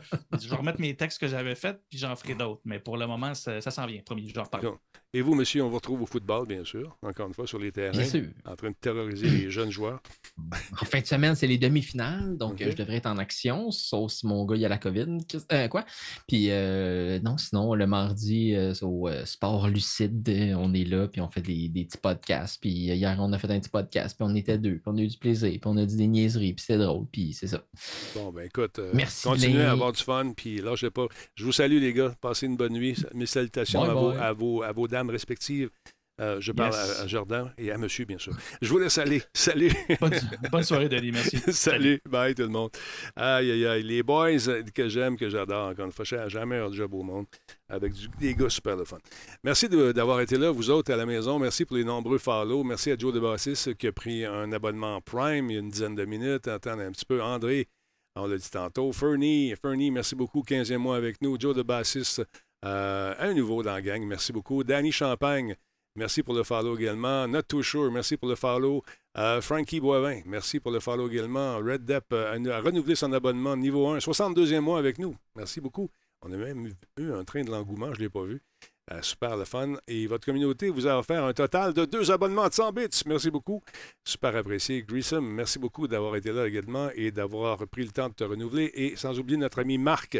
Merci beaucoup tout le monde. Euh, je vous laisse là-dessus. Je vous souhaite de passer une excellente journée. Demain, une excellente nuit plutôt. Je suis un peu décalé. C'est ça qui arrive quand tu te lèves à 4 heures et tu te couches trop tard. Fait je vous laisse là-dessus. Merci beaucoup encore une fois d'avoir été là et on se retrouve demain donc avec euh, notre ami Jeff et euh, probablement Mélanie qui va venir faire un tour. Ça fait longtemps que je l'ai vu, la belle Mélanie. Probablement qu'elle va être là demain. Je le souhaite en tout cas. Sur ce, passez une belle nuit. Salut tout le monde. Bonne soirée. Une émission comme la nôtre euh, est rendue possible grâce à des commanditaires vraiment superbes. Merci beaucoup donc à, Level Up Coffee. Merci beaucoup à nos amis d'Intel et Alienware qui sont là. Sans oublier, bien sûr, Solotech. Donc, ça vous tente d'acheter de la pub, c'est facile. Vous faites comme Coveo. Vous contactez Martine. Martine, c'est publicité à. Simplement, l'as fait. La nouvelle bière s'en vient rapidement. Et oui, un bon café. hein, C'est toujours bon. Moi, ça me dérange pas. Prendre un café puis dormir pendant que je colle mes affaires avec euh, Zoometskin et euh, que je regarde le, truc de Voice, puis je me dis, faudrait bien que j'appelle Marc. Sur ce, passez une belle soirée tout le monde. Merci à PQM, merci d'être là. Et on se retrouve la prochaine fois. Salut tout le monde.